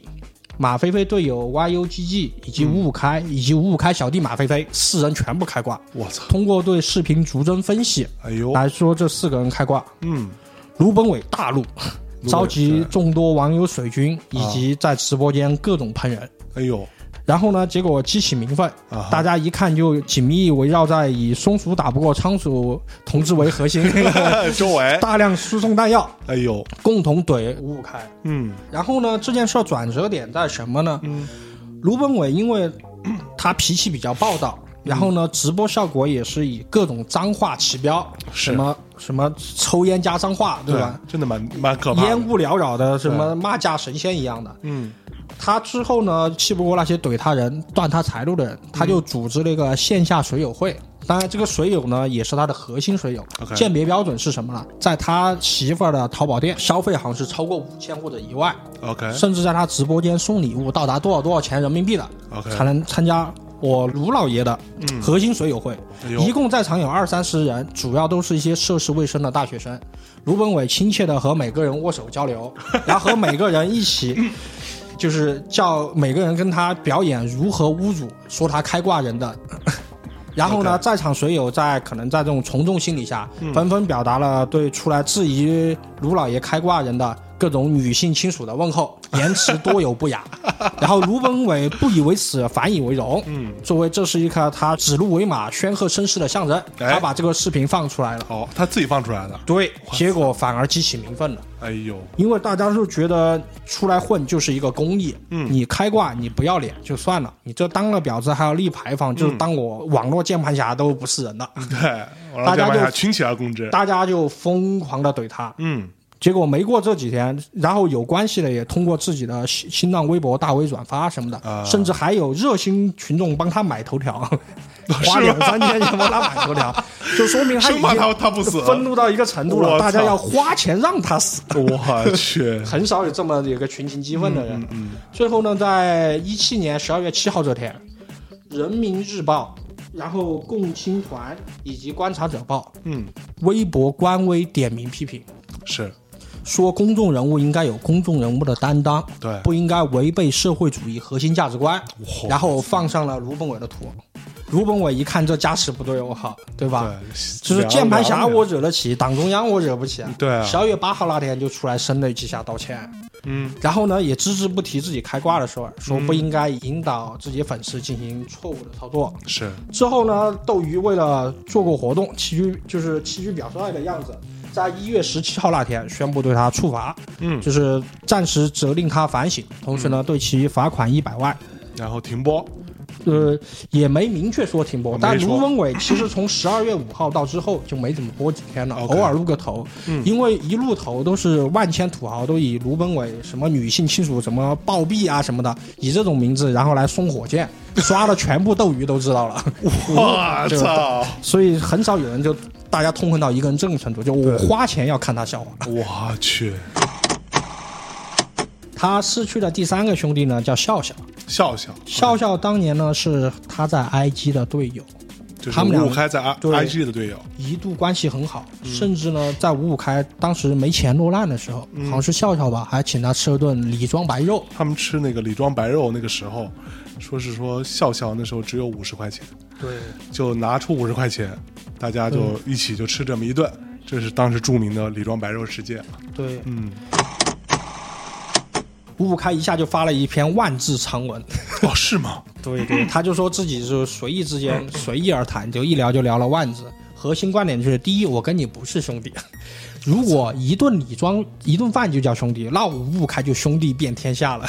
你算什么兄弟我弟？操！第二，我把伤人了。第二，我把你当兄弟，你不把我当兄弟啊？你天天还在拿我小时候玩泥巴的那就那种相当于破招事儿来出来说吧，你口无遮拦。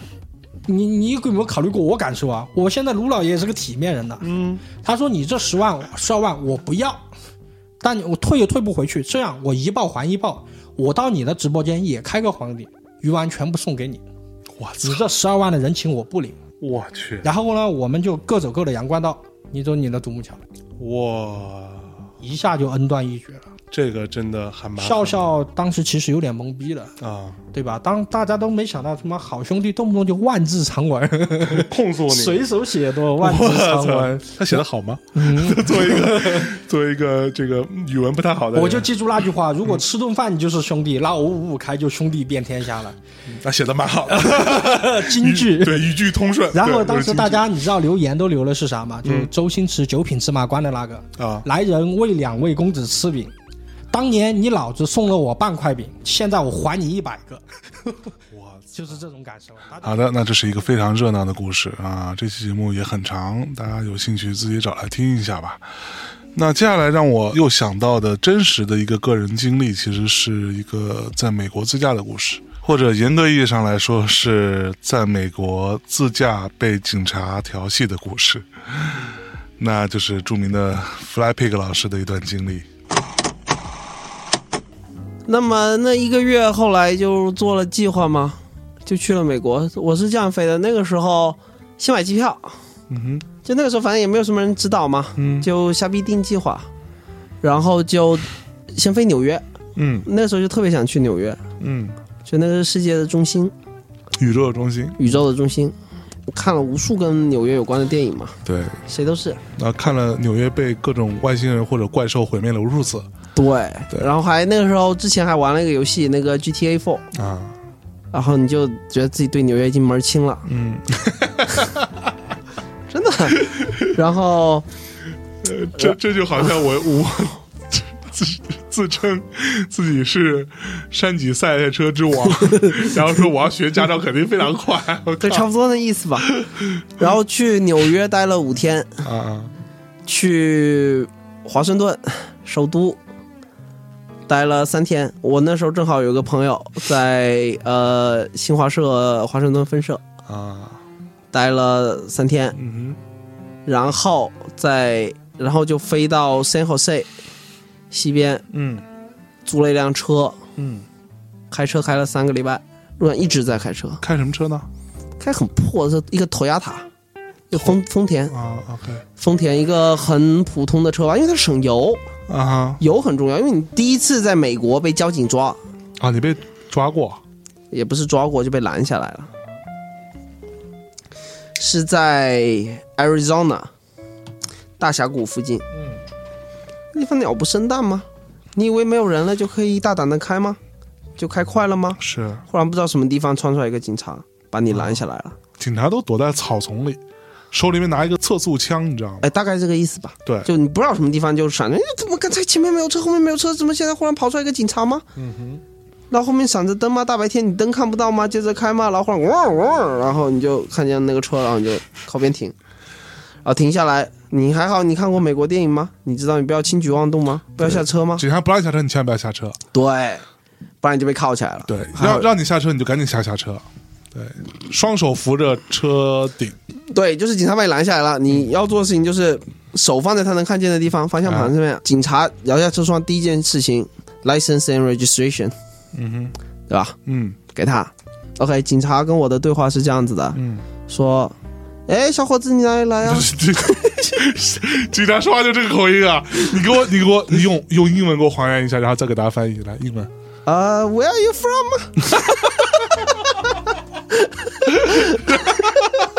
傻逼！我为什么跟你这种傻逼做朋友？我操！然后呢？啊嗯，嗯对，然就是嗯，中国来的吗？啊对吧？然后人说，哎，我看你这个车前面放着一个摄像摄像机啊，嗯，你这是用来干嘛的？我说，哎，我要来北美国旅行的，录下沿途的风景，回去还能看吗？啊，假装在美国，嗯，假装在纽约，哎，假装在纽约。然后人说：“哦，这个东西看起来很新奇啊，嗯你知道吗？我车上也有一个。”啊，我说：“你那是用来干嘛的？”他说：“哦，我刚才录下了你超速的画面。”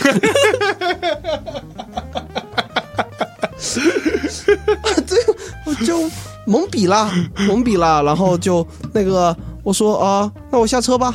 他说：“你不要下来，哎，我拿东西给你。”然后就去车上捣鼓了一会儿，然后拿一个罚单过来，啊，记得交钱哦，记得罚交罚罚多少钱？一百八美金。我操，不便宜啊！美国超速他妈的很很贵的，罚太狠了，一百八美金，啊，这是我第一次被拦，然后过了三天又被拦下来，在犹他。嗯，开快了，犹他爵士队，嗯。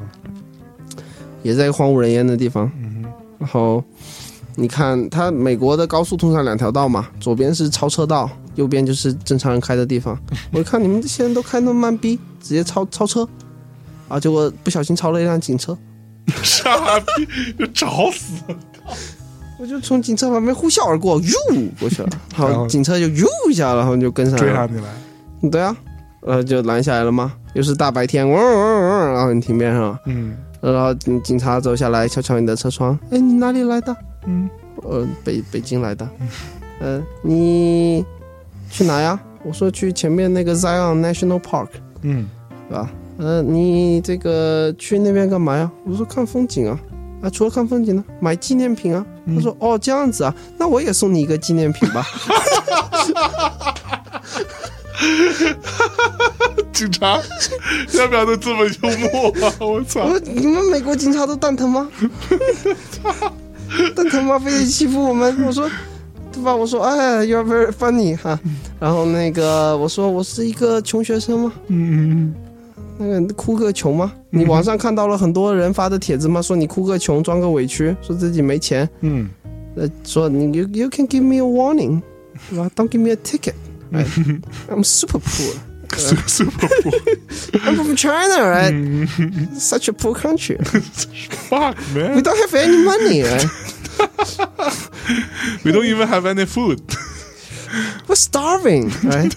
Every fucking day Yeah, I, I I've spent up all my savings. to come to the U.S. and rent a poor car 对啊 called Toyota. 对啊，然后警警察看了我一眼，嗯，I don't think so 。 讲你妈半天，我操！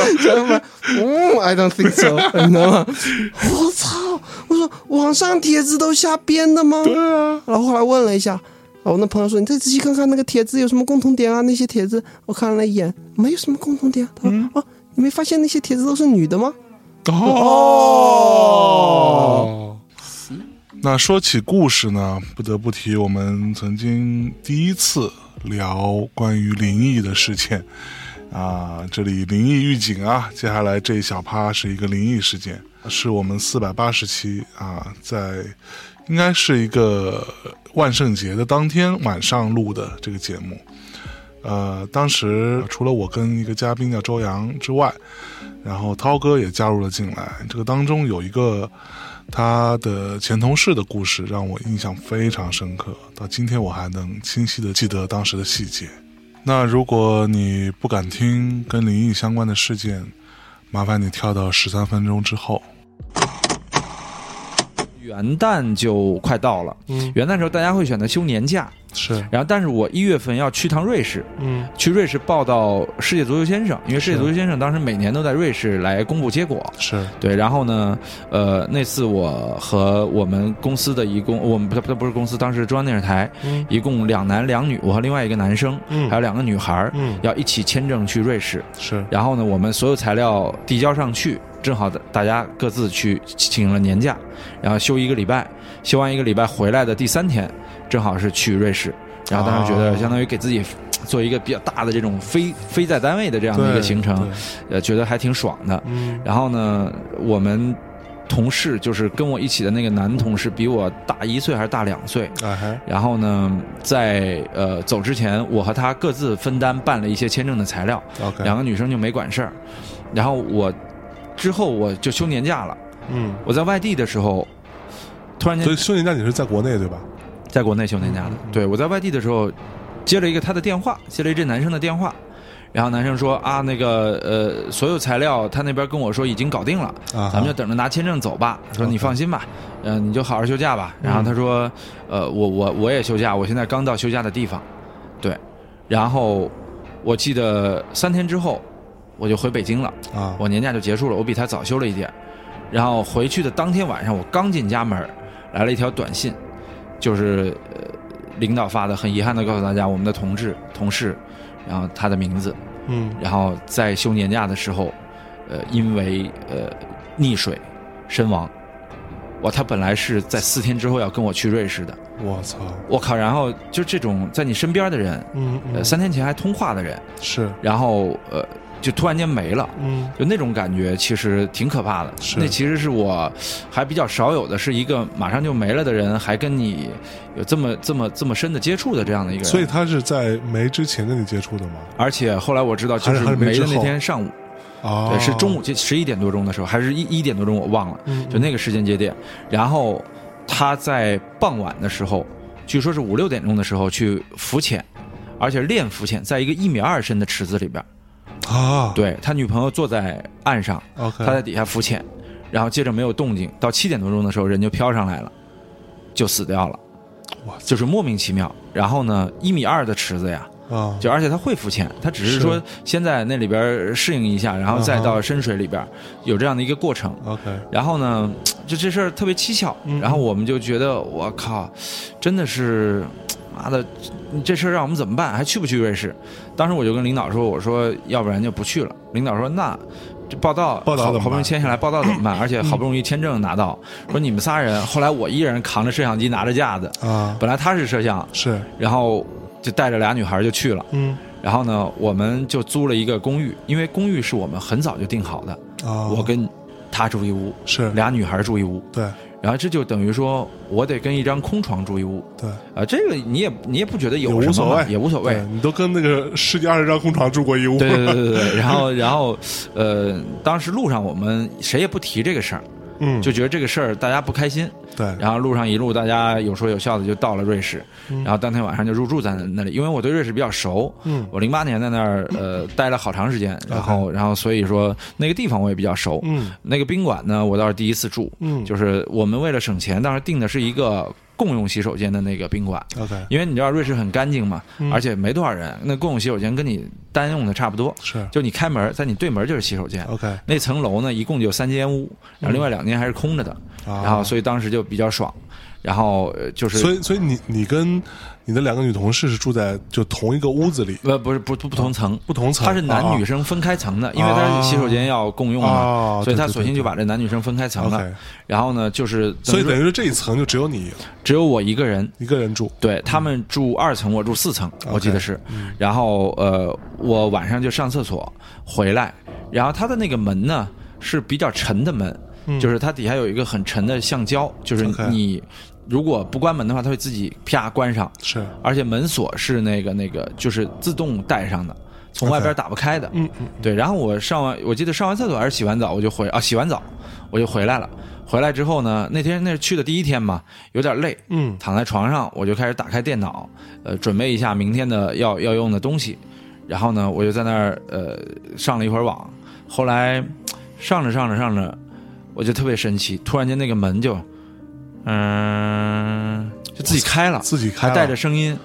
然后你知道这是不可能的事儿。啊，因为那个门是很沉的，而且不能从外边开，对，不能从外边开，而且是你不关的话，因为他们说你会不会没关门？因为不关的话是不可能的，它会被很，就它的那个橡橡胶会把它很死的这样的拽住。有有一个弹性的对对，而且我在那天是不可能不关门的。嗯，说实话，我有点害怕。是对，然后一个人住一层还对，一个人住一层，我有一点害怕。嗯，然后我之后就就傻掉了，你知道吧？门就自己开了，对，门就自己开了。开完之后呢，然后他自己又然后我就把门关上了。他没有自己关上，他没有自己关上，就半牙的状态。然后我就把门关上了，推上了，然后我接着打开，他又自己关上，打开又自己关上。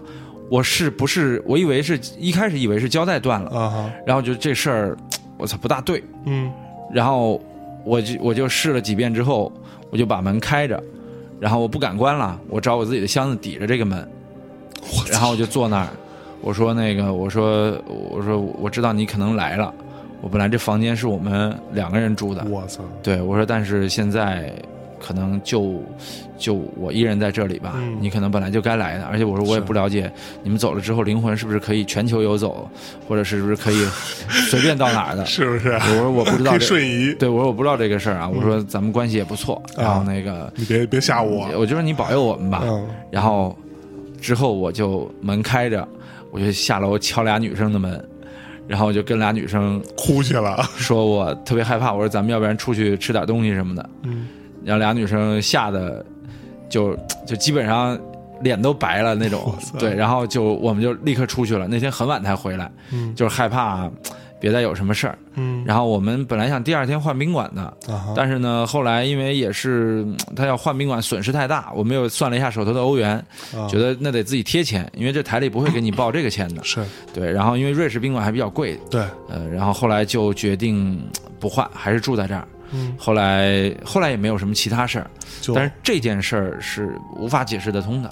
因为后来他们一开始一直说你肯定是这个门没关好，对我说你们上来，嗯你们看看这个门怎么能不关好？它怎么能自己开？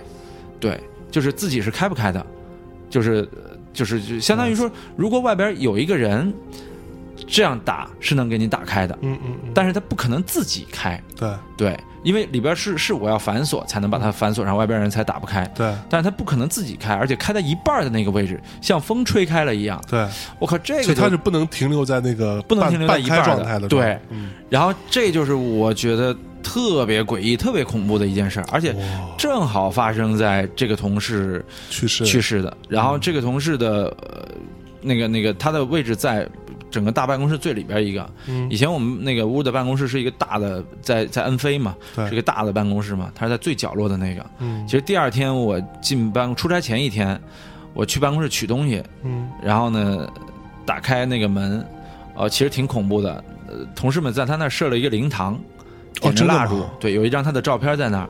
我那天是晚上十一点多去取的东西，哇，然后我就顶着巨大的压力，我又不能不理他。我其实当天也去跟他说了一些话，然后因为因为就这个事儿确实离自己太近了，太近了，就是就是，而且我现在都几乎确认那天晚上肯定是他来了，嗯要不然没有道理。对，嗯没有没有道理。我其实呃还挺相信，就是人有的时候，就是就是就是他走了之后，你的灵魂这个东西会存在的，可能你都无意识的，而是这个灵魂会跟你生前的一些东西所关联。对，可能去瑞士这件事儿，就是他要关联的这样的一件事儿。就他得把他要完成的事儿去完成掉。对，是的，是的，是的。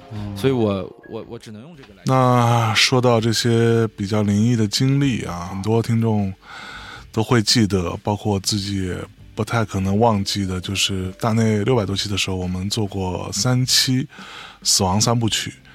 呃，其中有以第六百五十六期《殡葬业异闻录》这期节目给我留下了非常深刻的印象，但是由于一些原因吧，这期节目应该是在很多平台上都被下架了。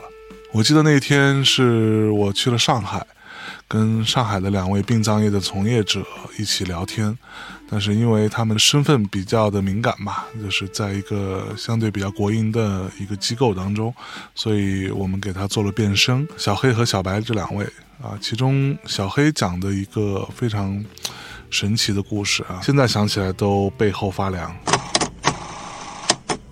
这这个还是比较轻的灵异事件，不是比较重的。我操！走的也是一个孩子，白血病，嗯花了四百多万救治，没有救过来。四百多万没救成。对，然后那天他遗体进来的时候，家属哭的都很伤心。嗯，呃，我们也没多想，就把遗体放进去了。我们其实我们整个太平间的结构就是有一堵墙，然后墙的右边就是冰箱、冰柜。OK 然后我们睡在左边，其实跟遗体的话，就是他的一墙之隔，他的头其实是对着我们的。OK，哦，所以你你们是要睡在里头的，你什么什么时候死人又不知道，你当然睡里面了。就一一直等着。对啊，当然等，就这种这种等待是很难受、很煎熬的。对对，那平均一天会有多少个？大医院的话三四个，小医院的话也许一个月一天碰一个，或者一天都碰不到这种，都会有。对对对对，然后呃那个孩子送进来，然后父母走了，走了的当天晚上，就做了一个很奇怪的梦。嗯这个梦就是这个孩子，这个孩子的样貌就很清晰的就印在我整个的梦的里面。这个孩子在我的梦里，他他过世的是个男的嘛，嗯但是在我梦里他是个女的，，OK，而且跟他现在的父亲是情人关系，就是整个故事情节在我脑海里演。哇！然后，然后他的父亲就辜负了他，跟另外一个人跑了，抛弃了这个情人，所以这个孩子这辈子是来讨债的。我操！然后我我做完那个时候，大概也在凌晨五六点的时候，我就惊醒了。啊哈，惊醒了以后，我也没多想，但我就觉得这还不多想，我就觉得很好奇，嗯我就想证实，但是这个怎么证实呢？因为家属第二天还要过来登记的嘛。OK，他来登记的时候，我把他的父亲就拉到了房间里，我就跟他说了一句话，我说：“你儿子上辈子是女儿身。”然后他父亲就两只眼睛瞪大的看着我，就说了一句：“对的，他这辈子很爱漂亮，很爱漂亮。”他说：“从没有一个男生每天早上起来会对着镜子照很久，而且需要把自己打扮得干干净净、漂漂亮亮才出门。”我操！然后我说，他上辈子是你的情人，这辈子是来讨债的。然后这父亲对我说的这个话，没有半点的怀疑，怀疑，他全部用最好的给他。我操！对，这是我操！我靠！让我缓一下，我的天！这这是这是真实的。然后他还跟我嘱咐了一句，他说：“这个话你就不要跟我老婆说了。嗯当时聊到殡葬业的这些事情，就让我非常非常好奇。于是我就问小黑跟小白有没有觉得特别黑暗的时刻。让我没想到的是，小黑给我的回答竟然是关于行业的。黑暗的事儿就很很简单，这两年，呃，某个行就是越能接触到尸源的，嗯它越能产生一个回报。我们就前面举了很简单的例子，嗯你承包一个医院，嗯呃，先讲一个数据吧，嗯上海一家私人的医院，嗯他们对于遗体开出的价码是两千五百块钱，什么意思？就是在我医院过世，你要承包我医院可以的。嗯，我这里死一个人，你给我两千五，不管你服务了还是没服务过。哦，对，上海整体如果我做了一家医院，我能做的成功率大概在三十五到四十，你就可以想象一下，这个信息费其实是在五千到六千左右。你承包了一家医院，它产生的失源，对，你只有百分之三十五到四十是可以可以给你们来服服务的。对对对，所以说这是一个相当高的一个金额，是这是其一。嗯其二的话，因为护工他是最能接触到失源的，护工对一些 ICU 重症的护工，嗯然后他们一般就现在这个状况，对外的开价都会在六千到七千左右。就是说，这个病人在他手上过世了嘛？对，有些家属是相信护工的，啊哈，因为护工服务了，比如说半年呐、或者一年，他就会跟你说，我给你介绍，给你办身后事的人。嗯然后他一般这样的消息给到我们的同行从业人员，大概是七千块钱。我操，他就七就消息是指打一个电话，对他要做什么，他只要打个电话，我们来做，我们来做。做好以后我们要返他七千块钱。我靠，就大家都从这里头赚钱呗。对，再举个再现实点的例子，嗯，呃，百度，嗯，它不是有竞价排名吗？也有这个竞价排名的。他拿殡仪馆的字关键词作为关键词就被类似于我们上海这边龙华宝兴啊这样的关键词去吸引客户来点击嗯，点击了以后通过冒充殡仪馆去转化。哦，对。其实它那个页面并不是殡仪馆，对，因为很多人不会点进去，只会点击上面那个拨打键，对吧？对，他以为是殡仪馆，就这样的竞价排名，在上海单次的点击率的话，最高的时候，他们竞争同行的话，会炒到五百块钱点击一次，我操一个月的投放费是三十万。，fuck，你就可以想象这个当中有多少竞争力了。我靠！而当我问到他看过这么多黑暗的时刻，这么多离别的场景，这么多奇奇怪怪的人和事之后，会不会对于人性产生一些失望呢？小黑给我讲了这样的故事。呃，所谓的头七会回来这件事情，到底是不是真的？有无数的朋友声称自己见到了，或者听到了，或者感受到了，或者在地上撒一些什么面啊什么之类的，看到脚印了，头七会回来，是真的吗？这个对于我来说，我感觉就是很多他因为相信了，他就觉得做任何事情都觉得他会回来的。真的呀，这个就是每个每个家人对于他家人的一个亲情度和饱受感，他会带来一些这样的感情上的冲击。嗯，但如果你说他不相信的，他怎么会回来呢？嗯，OK，对，很我看到过，很简单，我刚踏进他们家门，老老老太太养了七个子女。嗯，我进家门准备办身后事，七个子女竟然在抢他手上的一个金戒指。你觉得这七个子女会觉得他回来过吗？给他做头七的时候会觉得他回来过吗？你还碰到过这样的事情？哇！我操！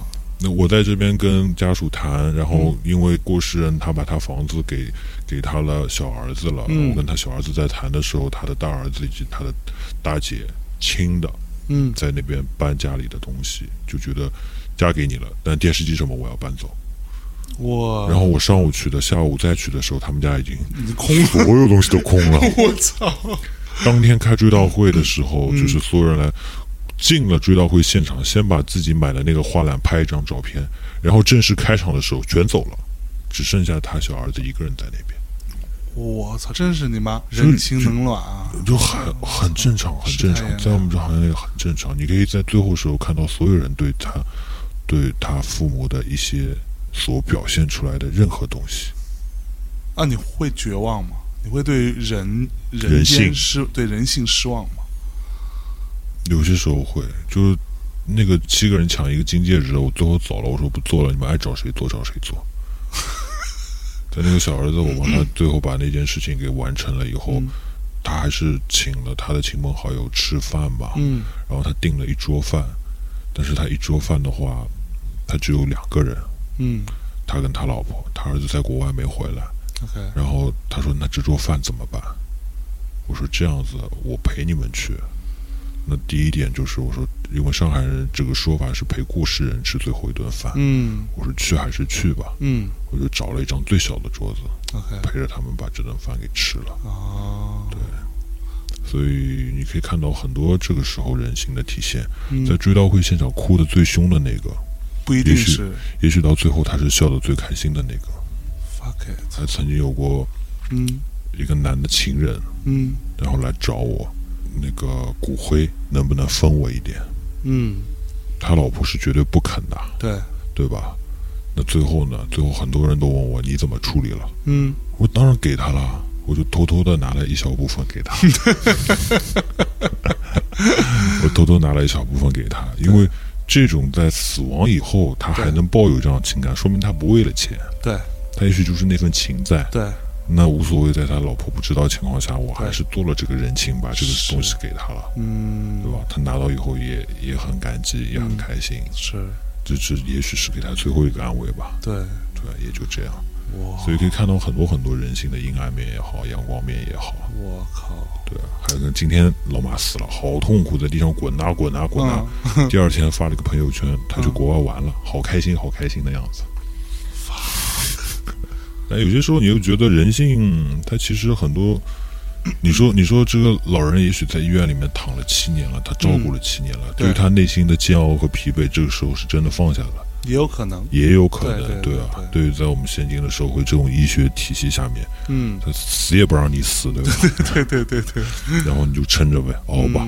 那你呼吸机你敢拿吗？拿了亲朋好友骂死你，对就天天要一天是一天吧，是对吧？然后直到钱花光为止，是啊直到钱花光为止，或者白发人送黑发人，对，把另外一个熬死了，我们也看到过啊。对，就是他照顾一个，然后那个就迟迟的不走，然后他还要做一个儿女的尽孝啊，怎么样？嗯最后把自己给累瘫了，睡上去了。我操，对，也有也有这种，所以说人性这当中太复杂太复杂了，每个人经历的东西都不一样。其实有的时候蛮可惜，有一些节目大家可能再也听不到了。那或者有一些比较久远的节目，比较新的听众可能未见得能够翻得到。那可惜的归可惜啊，如果还能听到的节目，我还是希望给大家做一个小小的盘点的。那其实，在这一次九百期特别节目当中，我还有一个很重要的一个小片段想跟大家分享，就是关于音乐人的部分啊，可能跟我自己的这个从业环境有关系的，身边有大量的音乐人朋友。那我们先来一个相对比较嗯正常一点的音乐人朋友，这个是我当时觉得非常不错的一期节目。虽然那个是一期广告节目啊，有一个广告主的赞助，但是它整体的内容是我非常非常喜欢的，就是跟丁薇老师的一次关于理性和感性的对谈，就是第八百零六期。这期节目我们大概录了三四个小时吧，然后最终剪辑出来了。很多很多很有趣的内容，然后剪辑的过程当中，把我的部分删减了非常非常多。那最终我是想呈现出来，丁伟老师他对于音乐的态度和对于创作和艺术这件事情的理解。我们可以听一个小小的花絮。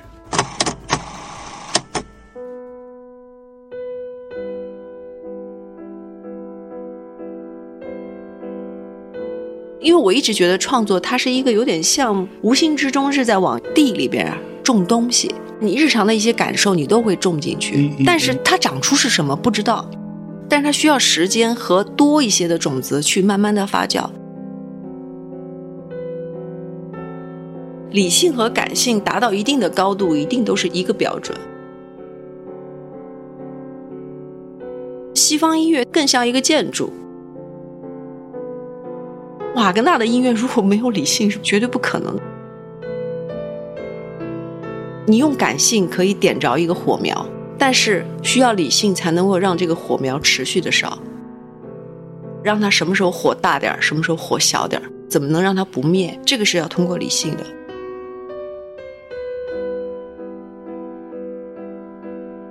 所谓我们说理性，其实这里面包含，比如说技术、审美，对于音乐的一些科学的理解。他听懂了，而不是说很多人根本听不懂。嗯，所以我为什么说我做这个音乐稍微有点在中国是很吃亏的。嗯哼，因为我的这个语言很难懂。那听不懂的反义词就是说难听，对，很难听懂。往往大多数人对听不懂的东西的反应就是我不想听了。你知道，其实爵士乐啊，它就是因为太复杂了，所以说它这个种，嗯，就已经整体的被高高挂起了。对，它已经跟名利场无关了。是是，但反而好了，活得很纯粹。某些时刻，我认为不是我写的，我只是记录下来而已。嗯，我听见了，到底是上帝呢，嗯，还是我自己种的那块地，嗯，长出来了在通知我呢？哎这你就不知道。不管怎么说，你每天活在这个环境里，嗯嗯，你的动力和来源其实更多来自于你自己营造的环境。如果我有一个舒服一点的环境，嗯，那我才觉得我活的还算是像个人一样。人对对对对对。当然，说到音乐人，就不得不提我们的老朋友啊，火星电台黄少峰和曾宇这两位老哥们儿。他们两个人第一次来大内的这个状态是非常非常可怕的。这俩人，呃，曾宇是清醒的，黄少是已经喝大了来的。结果那期有奇效，非常有趣的一段故事，关于他如何被摇滚乐排除了的故事。我想起对我伤害最深的一次，你知道是什么吗？是什么 就是那个有一年，那个本来我都基本上都原谅他了，都是啊凑合凑合，我再进步进步好吧，我再教一些好听的，就是能够符合你现在的音乐审美的。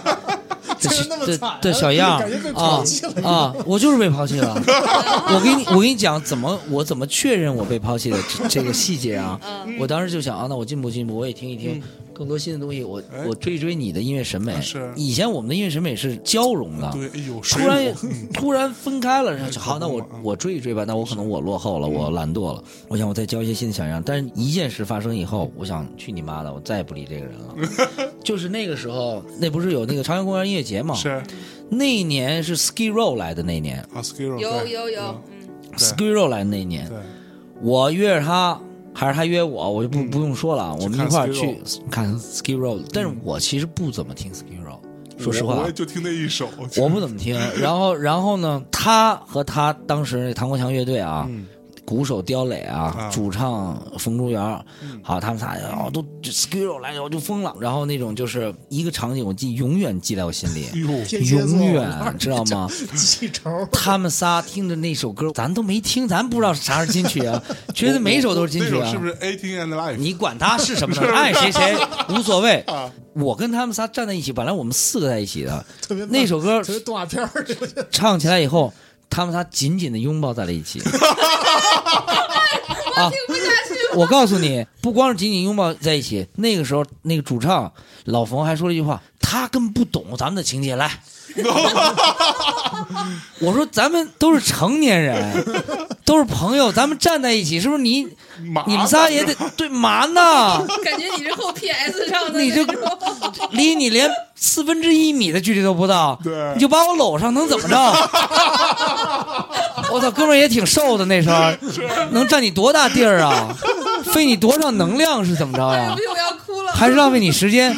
就说来，咱们咱的情节他根本不懂，三个人抱在了一起，我操，我就没有印象我只能我只能特别沉默的，嗯，而且我这个人是永远希望别人开心的人。哦，哎呦，哎呦，太 我都我当时是，我当时是，哎，你知道我当时做什么？牛逼！哎，然后我还在那鼓掌呢，啊。在旁边鼓掌，还跟着一块鼓掌，心里骂着操你妈，你知道吗？说哇牛逼，还鼓掌呢。哎呦喂，然后完了，人仨人抱着就搂着就往前冲了嘛。哦，然后我就距离就慢慢拉开，有四分之一米，慢慢拉。我一点不骗你，我只是找不到当时目击证人，你就是眼睁睁看着他们三个人离你远去。我自己可能也往后退了几步。哎呀，就那句话，就像我最近看了一个什么来着，说人群这么热闹，而我孤独的像 PS 上去的，对 就是这个画面，像 PS 上去很准，这个当时说我很准。哎呀，啊，所以这个剧情就是在无意中伤害了，而且你根本就不你伤害了人家，你还一笑而过，什么星座呀？这么渣呀？双双子，你知道双子座是挺渣双子座真的很渣。男，你知道什么叫 double check 吗？嗯，那一刻就是 double 了，double 彻底确认了，啊。彻底确认了。那然后你做了什么呢？本来我们相约一块儿去看音乐节，哇，挺高兴的，想还有转机什么各种，挺好还有转机，但其实曾宇他不是这种就是直接表达情感的人，嗯，他一定无意的。但那俩混蛋不是啊，那俩他妈就是那种我操，恨不得别人都得死那种，你知道吗？所以，所以那个我就是此生难忘。也希望这两个人如果在收听这个节目，记住这件。对，你们家给此我记生难忘，着，此生难忘，此生难忘。哎呦，太伤心了，这个故事听的。有理想的人不伤心，不伤心，我操！你觉得是不是这样？就是我操，你十几年的哥们儿，嗯，和别人拥抱在一起，然后还有一个人说咱们的情怀他不懂，嗯，操，我什么不懂啊？你什么情怀啊？对不对所以对？曾宇老师对这件事情有 你没有任何印象，你没有任何印象。你看看，你们后来聊过这事儿吗？没有，今儿才知道是吗？哎呀，我操！那你不表示点什么吗？你不我稍微跟辩解一下所以没有，我想赶紧咱聊那个怎么和好的呗。我早就跟你们说，我不要跳过这章节，不要聊这个。太伤心了，没想到这么伤心。不是这 OK，这是成长的过程嘛，对吧？你这周围多少人呀？嗯，朋友不是朋友的，是普通观众，嗯好朋友都在周围站着，对坐着，大家都眼睁睁还有还有他们那些所谓当时那些女伴儿，嗯女伴是非的女伴儿 们，哎呦喂，看着然后捂着嘴嘲笑我，哎呦，我怎么的？我不就因为没怎么听过 Ski Row 吗？我是不能看是怎么着这演出？所以你从此之后再也不听 Skiro 了是吧？别是全他妈扔了，回家就把把这些打口袋全扔了。以前小时候为了虚荣心买了一些 Skid Row 打口袋，全他妈扔了，踩的粉碎。对，什么玩意儿？踩粉碎，永远不用听。哎呦喂！所以你后来是怎么和好？和好的？和什么好？没和好，到现在也没和没和好。都是讲完一会儿就回家都不坐一个车，坐什么一个车？我打车。哎，就是手机帮我充一下电，大象。我我一会儿拿手机还得叫叫一到呢。我充一会儿手机没电，我回都回不去了零钱有钱吗？有，你刚才不是给了我五百吗？这是你赔给我的。哎呀，怎么办呀？这个太心酸了啊！不是，我往后走了，他们仨就往前走了啊。往后就找老狼去了。啊，我没找老狼，狼哥在吗？那天说往后几一两年的那天有高旗，有老高。就没那天已经过去了，那天已经过去了我告诉你，那天现在电影两年、十年后，这十年什么后？那天真的要感谢一个人啊，就是黄觉，哎呦是他把我从那个心情里打捞起来了。哎呦，他们仨不就往前啊，冲个大傻逼是吧？啊，就往前就，我说哎行，然后我就慢慢往后退吧，拔一下，还没过那天。咦，黄觉当时正跟洋人都讲究那个铺地摊嘛，对对洋人对对对啊，手一支，叭往后一推，一一脚踩他手上，嗷的一喊，我操，一个老黄觉在那，然后他那个人就是那种就是刀子嘴豆腐心，说话都特别特别恶心，特损。他怎么呢？让摇滚乐排除了。之前因为之前他们都是等着听那个，呃那天有 Stone Roses 吧？啊，Stone Roses，等着听那个啊，这帮都说摇滚摇滚也太不摇滚了，不是流行英式。嗯，然后我就站错队了，我就跟人家走了。英式他咱们听美式摇滚，哈 rock，早前往前走。完了以后他怎么了？让摇滚乐排除了？然 后哇，我特别难受。你知道吗雪上加霜没事没事没事，没事咱一会儿吃烤肉去，我就记得，哦，所以我记得特别完整。哎呦喂，对不对？说到音乐人啊，那还有一个不得不提的人就是大卫老师。那同样作为语言类的节目是吧，一个 rapper 来上一个 podcast，其实是非常合理的。我其实不止一次在节目当中 cue 大卫来 freestyle，这个是他的第一次，也让我非常震惊。现场命题，他来 freestyle，你给我个随便给个主题吧。给个主题啊，对，临终关怀怎么样？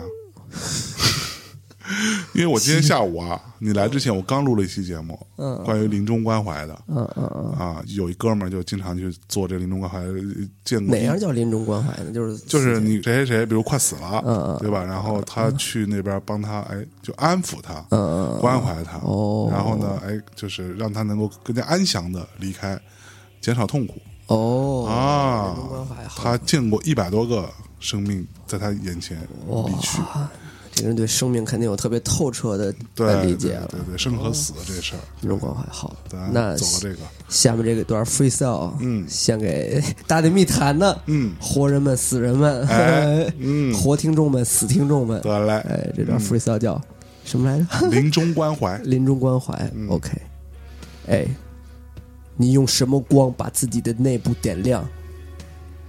你用什么样的嘴喝下这碗孟婆汤？你的两只手全都拄着拐杖，你好像要把现实的所有幸福痛苦，在一场节目里给遗忘。你想不起来，所有的故事你想不起来。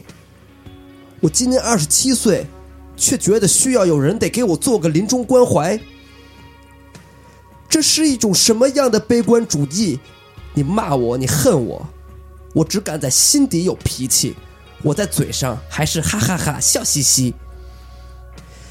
这是一种什么样的虚伪？我感到惭愧，我不知道在什么样的情况下我才应该后退。我总是往前冲，往前进，像是一个北京城里唯一会咏春的农民。我是个工人，那我今晚在大内密谈下岗了。我是个农民，那我现在发现粮食在我的心里开始真正的增长了。我不需要任何的伴奏或任何的掌声，那是因为你在我床榻对着我耳边吹气，这就是最神圣的一股风。我现在面对着不知道是哪个观众，一万个、两万个、三万个，大卫下次再出现，你们期盼吗？你说算了，把这段 freestyle 给切断了。我们对着这段说唱，还要怎么感叹呢？他谈论生，谈论死，谈论你们那些惭愧的、丑陋的样子，谈论那些许仙还有白娘子。我不知道我现在是不是应该向你抖抖我的胡子，我对着你的床榻吹着几下葫芦丝。这是你死前听到的最后一首歌。我现在要在大内密探越过这个墙，他们叫我肖申克。我要跑了，我要走了，我要用我的胳膊把你真正的搂着，让你感到我的温度，感到我的肌肉，感到感到我的眼眶现在变成了一个锁扣，把你们每个人给包住。这不是临终的关怀，这是真正的来自人性的温度。只有在大内密谈里，只有在我嘴里的这根铅笔，只有你现在对着麦克风像在写日记，只有你现在把我的照片存下来有好几 T，都是黑白的，都是没有色彩的，都是那种放在灵位上你每天要拜的，好像我生下来就死了，这是《顽主》里的台词，好像我现在一直都是这么苍老的样子。我年轻的时候，我和我孙子说我更英勇，而我现在好像是一个范伟的弟弟，他妈逼的饭桶，我把自己给填满，用 Seven Eleven 的饭团。这段临终关怀结束了，咱们一起玩，哎。我操，牛逼！我操，牛逼，精彩，精彩！之后呢，就是我们最近一次啊，在那个阿那亚做候鸟三百候鸟电台的这个三百小时直播当中，有一趴是大卫和刘畅一起做了一个环境戏剧朗读。大卫是作为现场的 MC 来 freestyle，根据演员的表演和剧本的表达来做现场的即兴的 rap。所以也是非常精彩的一段，大家可以听一下。我甚至觉得他这段出完之后，演员压力都还蛮大的。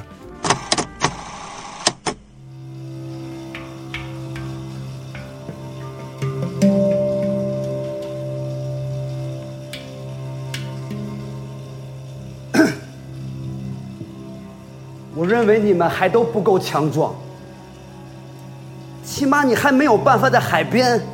真正的举起一只大象，你来到健身房想举起哑铃，我想尝试举起我自己的镜像，我看看我最虚伪、最弱的那一面究竟几斤几两。端午节过了，我们仍然不上班，但是灵魂仍然匆忙。那么多的文案要写，那么多的世界等着我们去撒野。但是，这片海，却总是把我和我的自我给相分别。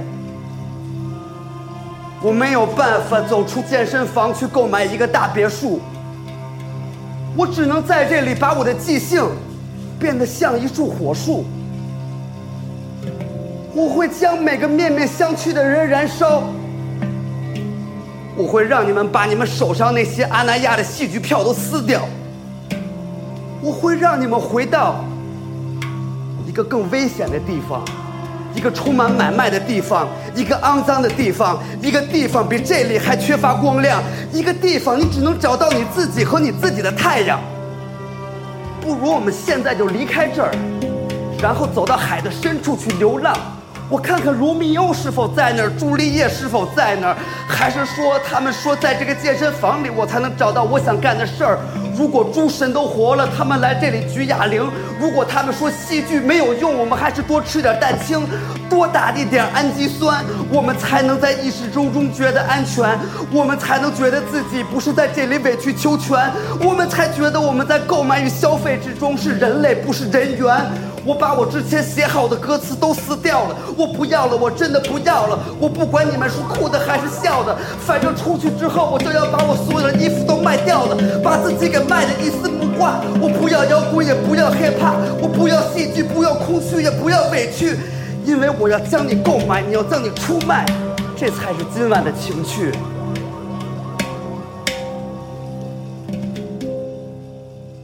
怎么样，精彩吧，各位同学？呃，我觉得到现在为止，我稍微有点后悔我最开始的设想，因为我们实在没有办法在一期节目的体量当中，把所有我想呈现的有趣的、精彩的内容都给大家呈现出来。呃，怎么说呢？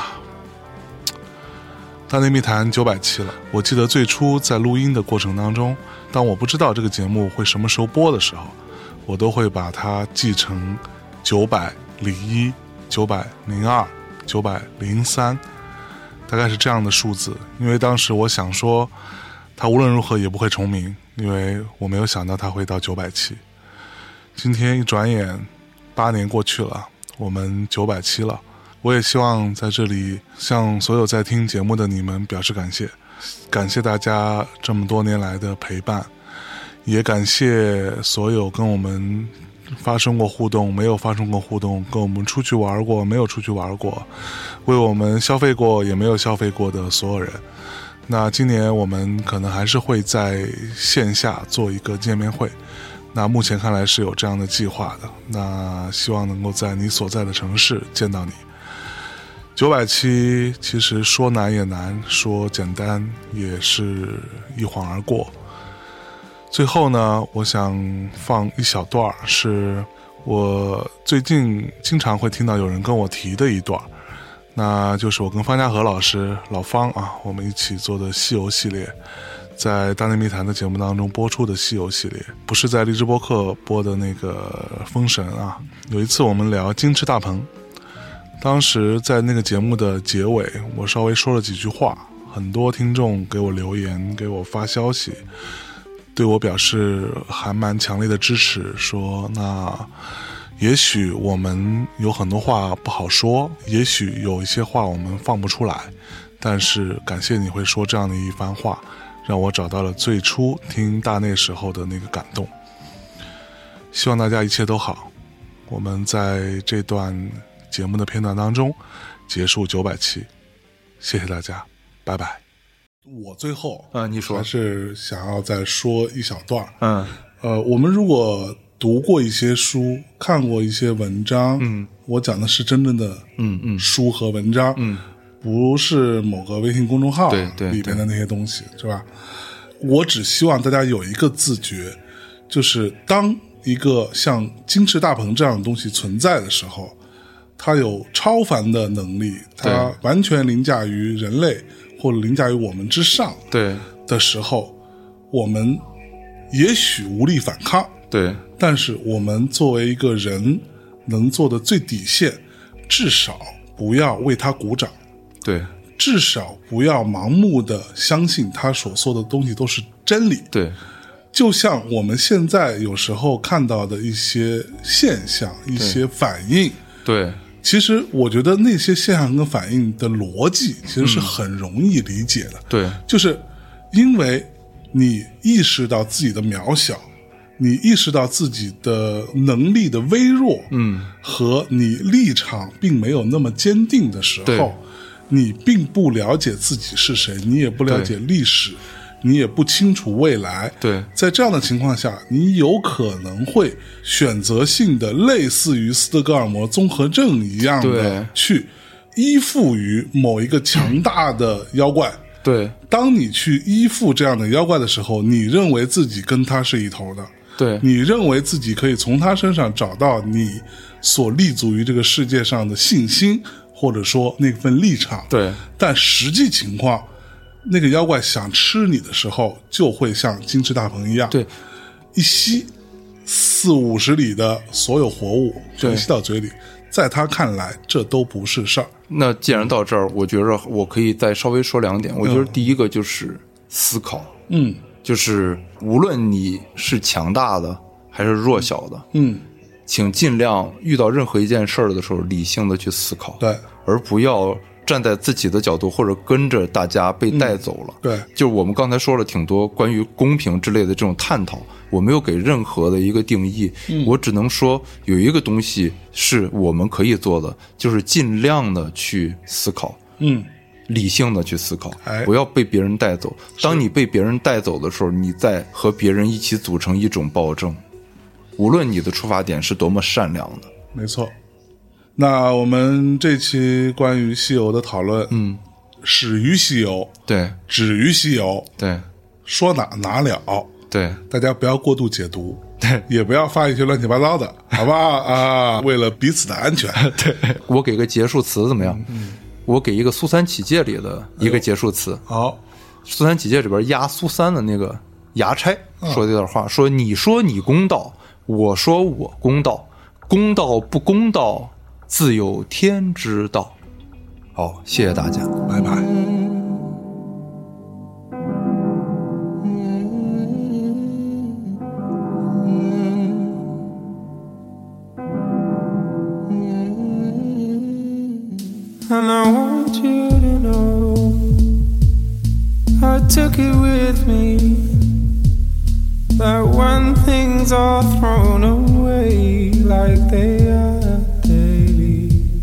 Time passes and the constant stay.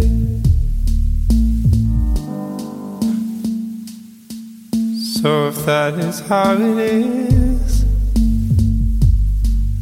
I don't wanna be a star, but a stone on the shore, lone door framing a wall when everything's overgrown.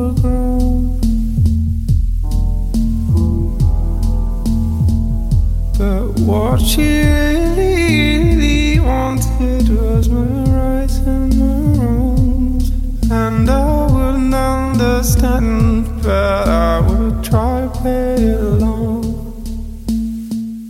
And I want you to know I took it with me that when things are thrown away like they are time passes and the constant stay.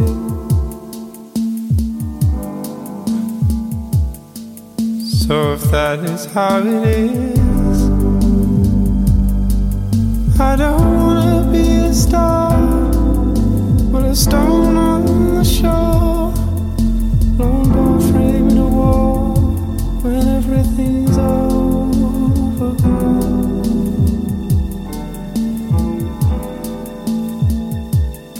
what she really, really wanted was my rights and my and I wouldn't understand, but I would try to play along.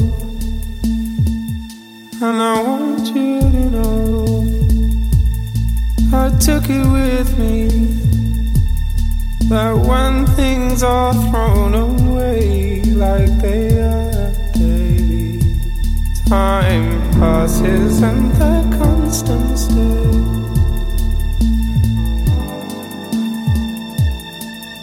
So if that is how it is, I don't wanna be a star, but a stone on the shore, on the frame wall, when everything's overgrown.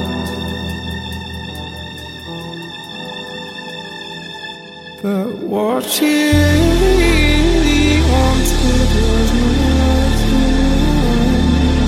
and I wouldn't understand, but I would try.